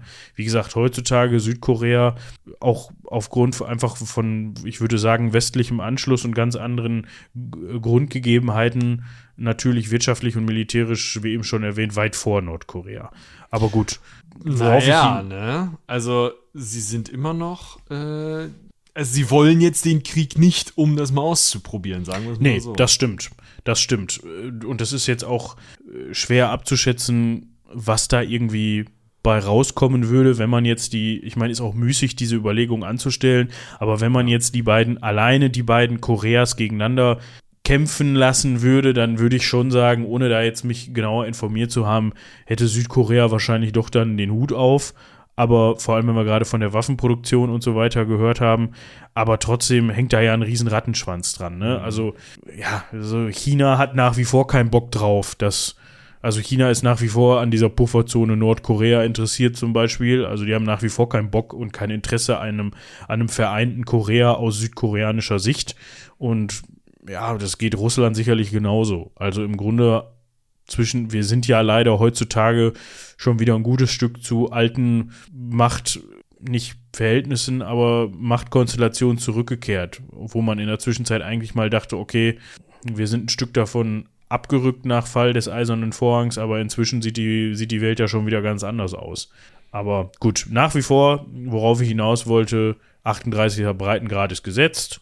Da kann man sich mal ein bisschen zuwinken und im Grunde mhm. war's das, ne? Vielleicht noch einen kleinen Rauschmeißer habe ich. Ja, ich weiß auch, glaube ich, genau, welchen du meinst. Ja. Was würdet ihr tun, wenn ihr 1,2 Millionen Euro angeboten bekommen würdet? Das kommt ganz drauf an, wofür, würde ich sagen. So, du bist Pilot der nordkoreanischen Luftwaffe und man sagt dir aus den USA, also in heutiger Kaufkraft sind das 1,2 Millionen Euro, damals äh, 100.000 US-Dollar. Für den ersten Piloten eines kommunistischen Landes, der mit einer MiG-15, diesem Flugzeug, was die äh, Sowjets ja umlackierterweise mit sowjetischen, später eben auch mit nordkoreanischen Piloten besetzt haben, um es dann äh, im Krieg einzusetzen. Dieses MiG-15-Flugzeug hat den Amis ganz schön Schwierigkeiten gemacht. Und die Amis sagen also 100.000 Dollar für den ersten, der mit so einem Teil rüberkommt. Ja. Und da sagt dann am 21. September 1953, also nach dem Waffenstillstandsabkommen, sagt No Kum Sok, ein damaliger Pilot der nordkoreanischen Luftwaffe, ähm, und bis zu seinem Tod Luftfahrtingenieur in den USA. Man, man weiß also schon, wo es hinführt. 100.000 Dollar? Sehe ich mich. Nein, der hat natürlich einfach nur den Kompass in seiner MIG ein bisschen falsch eingestellt. es war wolkig und diesig und nebelig und dann blöd. Ist er halt, hat er sich einfach mal verflogen. Und dann ja. ist er ganz zufällig mal auf so einer amerikanischen bzw. südkoreanischen Luftwaffenbasis gelandet. Ganz ja, und die haben den auch ganz zufällig nicht abgeschossen, weil der hat ganz zufällig mal seinen Funkknopf gedrückt wahrscheinlich und gesagt, Hello? Hello? Nix schießen bitte. Ja. Ihr Geschenk. So, und dann ist er da, ja, also na klar, der ist halt übergelaufen. Er meinte dann zwar hinterher, er wüsste, hätte nichts von dieser Belohnung gewusst, gewusst aber ja, klar. Ja, weiß ich nicht. Im Zweifel hat er auch gesagt, äh, ich weiß zwar nichts von der Belohnung, aber ich weiß, dass die Amis so einen Teil haben wollen. Und ähm, die werden mich schon gut belohnen. Ja? Also im Zweifel hat er den Brief nicht gekriegt, aber ansonsten. Du meinst, der hat sich mal proaktiv beworben da. Genau, das war mal eine Initiativbewerbung. Er war dann übrigens initiativ auch später, also er hatte sich dann, hat seinen Namen ändern lassen, ähm, um in den USA wahrscheinlich auch nicht mehr so aufzufallen. Das war natürlich eine riesen Mediennummer. Äh, und ist äh, in die Vereinigten Staaten emigriert, hat dort eine nordkoreanische Auswanderin geheiratet, hat äh, an der Universität of Delaware studiert und äh, war dann für General Motors, Grumman, Boeing, Lockheed und General Electric als äh, Luftfahrtingenieur tätig und war dann 17 Jahre lang Professor für äh, Luftfahrttechnik ja, in Florida und bis zu seinem Tod 2022 war er, also ist er auch noch aufgetreten und hat gesagt, hier, so, so war das mit der Flucht. Und ja, also es war äh, ein Stunt, kann man sagen. War sicherlich eine seiner besseren Entscheidungen, würde ich sagen. Für ihn zumindest, ne, weil er lief. Ja, also ich denke mal, um auch aus neutraler Sicht kann man machen. Gehört natürlich auch eine Menge Mut zu, weil kann ja auch sein, dass man da kriegt einer mit. Ja. Und dann schießen die ja auch gerne mal ein eigenes Flugzeug ab, bevor die Amis das in die Hände kriegen. Und ich hätte auch, glaube ich, im Nachhinein in den USA vielleicht noch so ein bisschen Schiss gehabt, weil es ist ja auch durchaus bekannt, dass ja, so Geheimdienste auch wohl mal da operieren können und irgendwen um die Ecke bringen können. Ne? Das ist völlig korrekt. Das ist ja äh, aber in neuerer Zeit erst in Nordkorea häufiger passiert, ne? dass als nordkoreanische ähm, Geheimdienstler mal spitze Regenschirme ja, aber Brüder von aktuellen Diktatoren weggekommen sind. Grippe. Mhm. Haben wir lange nicht mehr. Grippe. Nein, also was ich meinte ist, das war ja nun mal auch Sowjettechnik. Also mhm. im Zweifel hätten die Sowjets ja mehr dran Interesse dran gehabt zu sagen, ich glaube nicht, dass du ein glückliches Leben in den Vereinigten Staaten von Amerika führst, als jetzt die Nordkoreaner. Weißt du, klar, die ja. können sagen, ja, das war Verrat und das war, ähm, ja, ist desertiert und er hat sein Land verraten. Okay, aber ich glaube, den Russen ging es in erster Linie darum, dass sie gesagt haben, Scheiße.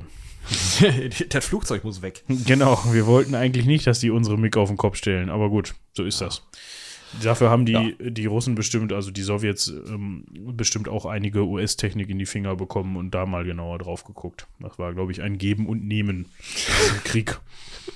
Ja. Gut, ich glaube, damit haben wir es, oder?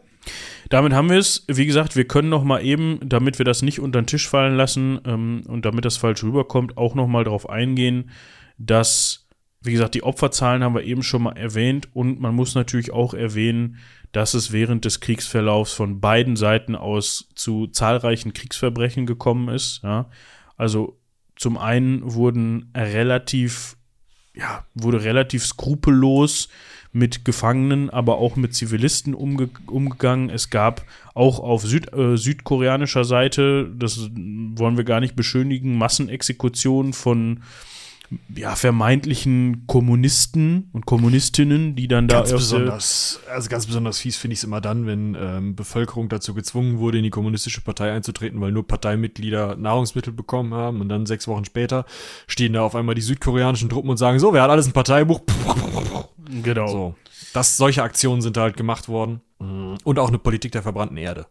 Genau, das also das heißt, um halt zweimal man, dadurch. Man hat halt einfach das Land verwüstet und sämtliche Nahrungsmittel mitgenommen oder eben verbrannt, ja, Kornfelder oder sagen generell nicht, ich weiß jetzt nicht genau, was da angebaut worden ist, aber generell Landwirtschaft äh, unbrauchbar gemacht, um dem Gegner eben keine Nahrungsmittel zur Verfügung zu stellen. Da macht man es wie mit der MIG. Ne? Die mache ich lieber selber kaputt, als dass die anderen das in die Finger bekommen. Und es gab eben noch das sogenannte Massaker von Norgeonri. Ich hoffe, ich spreche das äh, richtig aus. Begangen von der US-Armee tatsächlich am 26. Juli 1950. Dort haben nämlich sich ähm, amerikanische Soldaten in einer Stellung eingegraben und haben die nordkoreanische Armee erwartet. Das heißt, man hat damit gerechnet, okay, die kommen jetzt hier bald über den Hügel oder durch den Wald, wie auch immer, keine Ahnung haben da auf jeden Fall eine Stellung aufgebaut. Es kamen aber eben keine nordkoreanischen Soldaten, sondern Zivilisten, die eben vor der nordkoreanischen Armee geflohen sind. Und die US-Streitkräfte haben sich gedacht, ja, okay, das sind jetzt Zivilisten, aber das könnte ja auch eine Taktik von den Nordkoreanern sein, die sich da drin in dieser Zivilisten, in diesem Zivilistensturm verstecken. Schiss. Ja, und haben mal eben äh, 400 Zivilisten über den Haufen geschossen. So. Ja. Auf der einen Seite muss ich sagen, wenn du da voll unter Strom stehst, ich will das überhaupt nicht irgendwie rechtfertigen oder beschönigen. Ich, ich kann nur sagen, so, das ist jetzt, das ist jetzt kein Gedanke, der komplett von der Hand zu weisen ist. Ne? Natürlich hat's, ob jetzt in dem Krieg, weiß ich nicht, aber natürlich gibt es solche Kriegstaktiken und ist wahrscheinlich auch irgendwie mal gemacht worden. Ob, also ob, wie jetzt realistisch diese Angst war, kann man, glaube ich, oder kann ich auch auf keinen Fall beurteilen. Man kann sich auf jeden Fall vorstellen, wo dieser Gedanke herkommt, wenn du da in, in deinem Graben liegst und äh, darauf wartest, dass da gleich der Nordkoreaner, der eine über den Hügel kommt. Aber, aber ne, das rechtfertigt natürlich auf, kei auf keiner, in, in keiner Situation, beziehungsweise auf keine Weise, dass du da 400 Zivilisten einfach so über den Haufen schießt. Ne? Man hätte auch sagen können, okay, pass auf, wir machen das jetzt mal hier geordnet. Weiß ich nicht. Aber auf jeden Fall, und das ist das Wichtigste, die USA leugnet das natürlich, das ist nicht das Wichtigste, aber es gab eine Aufklärung oder eine Aufarbeitung dieses Massakers durch eine Kommission in Südkorea und die hat dann eben in einem Abschlussbericht, der, jetzt muss ich mal gerade gucken, nee, in einem Zwischenbericht 2008 schon festgestellt, das waren schwere Verbrechen und Menschenrechtsverletzungen an Zivilisten. So. Und ja, die USA, man kennt das, ne? Wenn Nationen irgendwelche Kriegsverbrechen für begehen, dass man dann gerne sagt, wieso, was? Kann ich mich gar nicht mehr dran erinnern. Nee, nee, nee. So. ja, das sollte das nicht Geht ja auch bleiben. mit Reparationszahlungen einher und so und das wollen die Amis dann Klar. auch verhindern. Die kaufen dann lieber neue, schöne Flugzeuge. Genau. Ja, ich glaube, das war es dann soweit. Wie erwartet, eine recht lange Folge, aber wir mussten ja auch, hatten ja auch viel zu besprechen. Genau. Ein sehr, sehr blutiger und ja, heftiger Krieg geht zu Ende. Und wir gucken mal, wo wir mit dem Thema dann irgendwann mal weitermachen, beziehungsweise anschließen. Vielleicht machen wir nochmal eine Nordkorea-Folge oder sowas bis heute oder und heutige Gegebenheiten. Ich weiß gar nicht, äh, gibt es ja auch so eine, mal so eine, so eine tolle Doku drüber, wie Nordkorea zum Beispiel auch versucht, weltweit Einfluss zu nehmen und so weiter, indem man ja auch Leute mit Absicht mal irgendwo sich migrieren lässt und so weiter und so fort. Vielleicht ein spannendes Thema. Müssen wir mal drüber, müssen wir mal gucken, ob wir sowas machen. Falls ihr Interesse an diesem Thema habt und einfach vielleicht auch ein bisschen was über nordkoreanische Kultur lesen möchtet, dann kann ich euch einen Artikel auf Seitenwälzer empfehlen. Den suchen wir gleich mal raus, dann kannst du das. Habe ich gerade schon. Ein ah. Reisebericht ist ein Zweiteiler. Ich verlinke euch mal den ersten Teil, den zweiten findet ihr dann. Ja, der ist da, der ist da in dem ersten Teil verlinkt. Der war von Lukas. Ja. Ne? Genau. Genau. War mal hat mal für uns geschrieben und der war in Nordkorea und hat freundlicherweise einen Reisebericht geschrieben, der sehr, sehr interessant ist. Genau. Ja. Dann würde ich sagen, äh, jetzt haben wir es aber endgültig. Ja, jetzt reicht's. So. Dann nächste Woche, jetzt sind wir, jetzt muss ich mal gerade überlegen. Hört ihr dann nicht von mir, genau. aber unter anderem von Michi. Ganz ja. genau, so machen wir es. Und wenn du nichts mehr hast, würde ich sagen, haut rein. Bis zum nächsten Mal. Ach, und Bis vielen dahin. Dank fürs Zuhören. Danke auch. Bis dahin. Tschüss.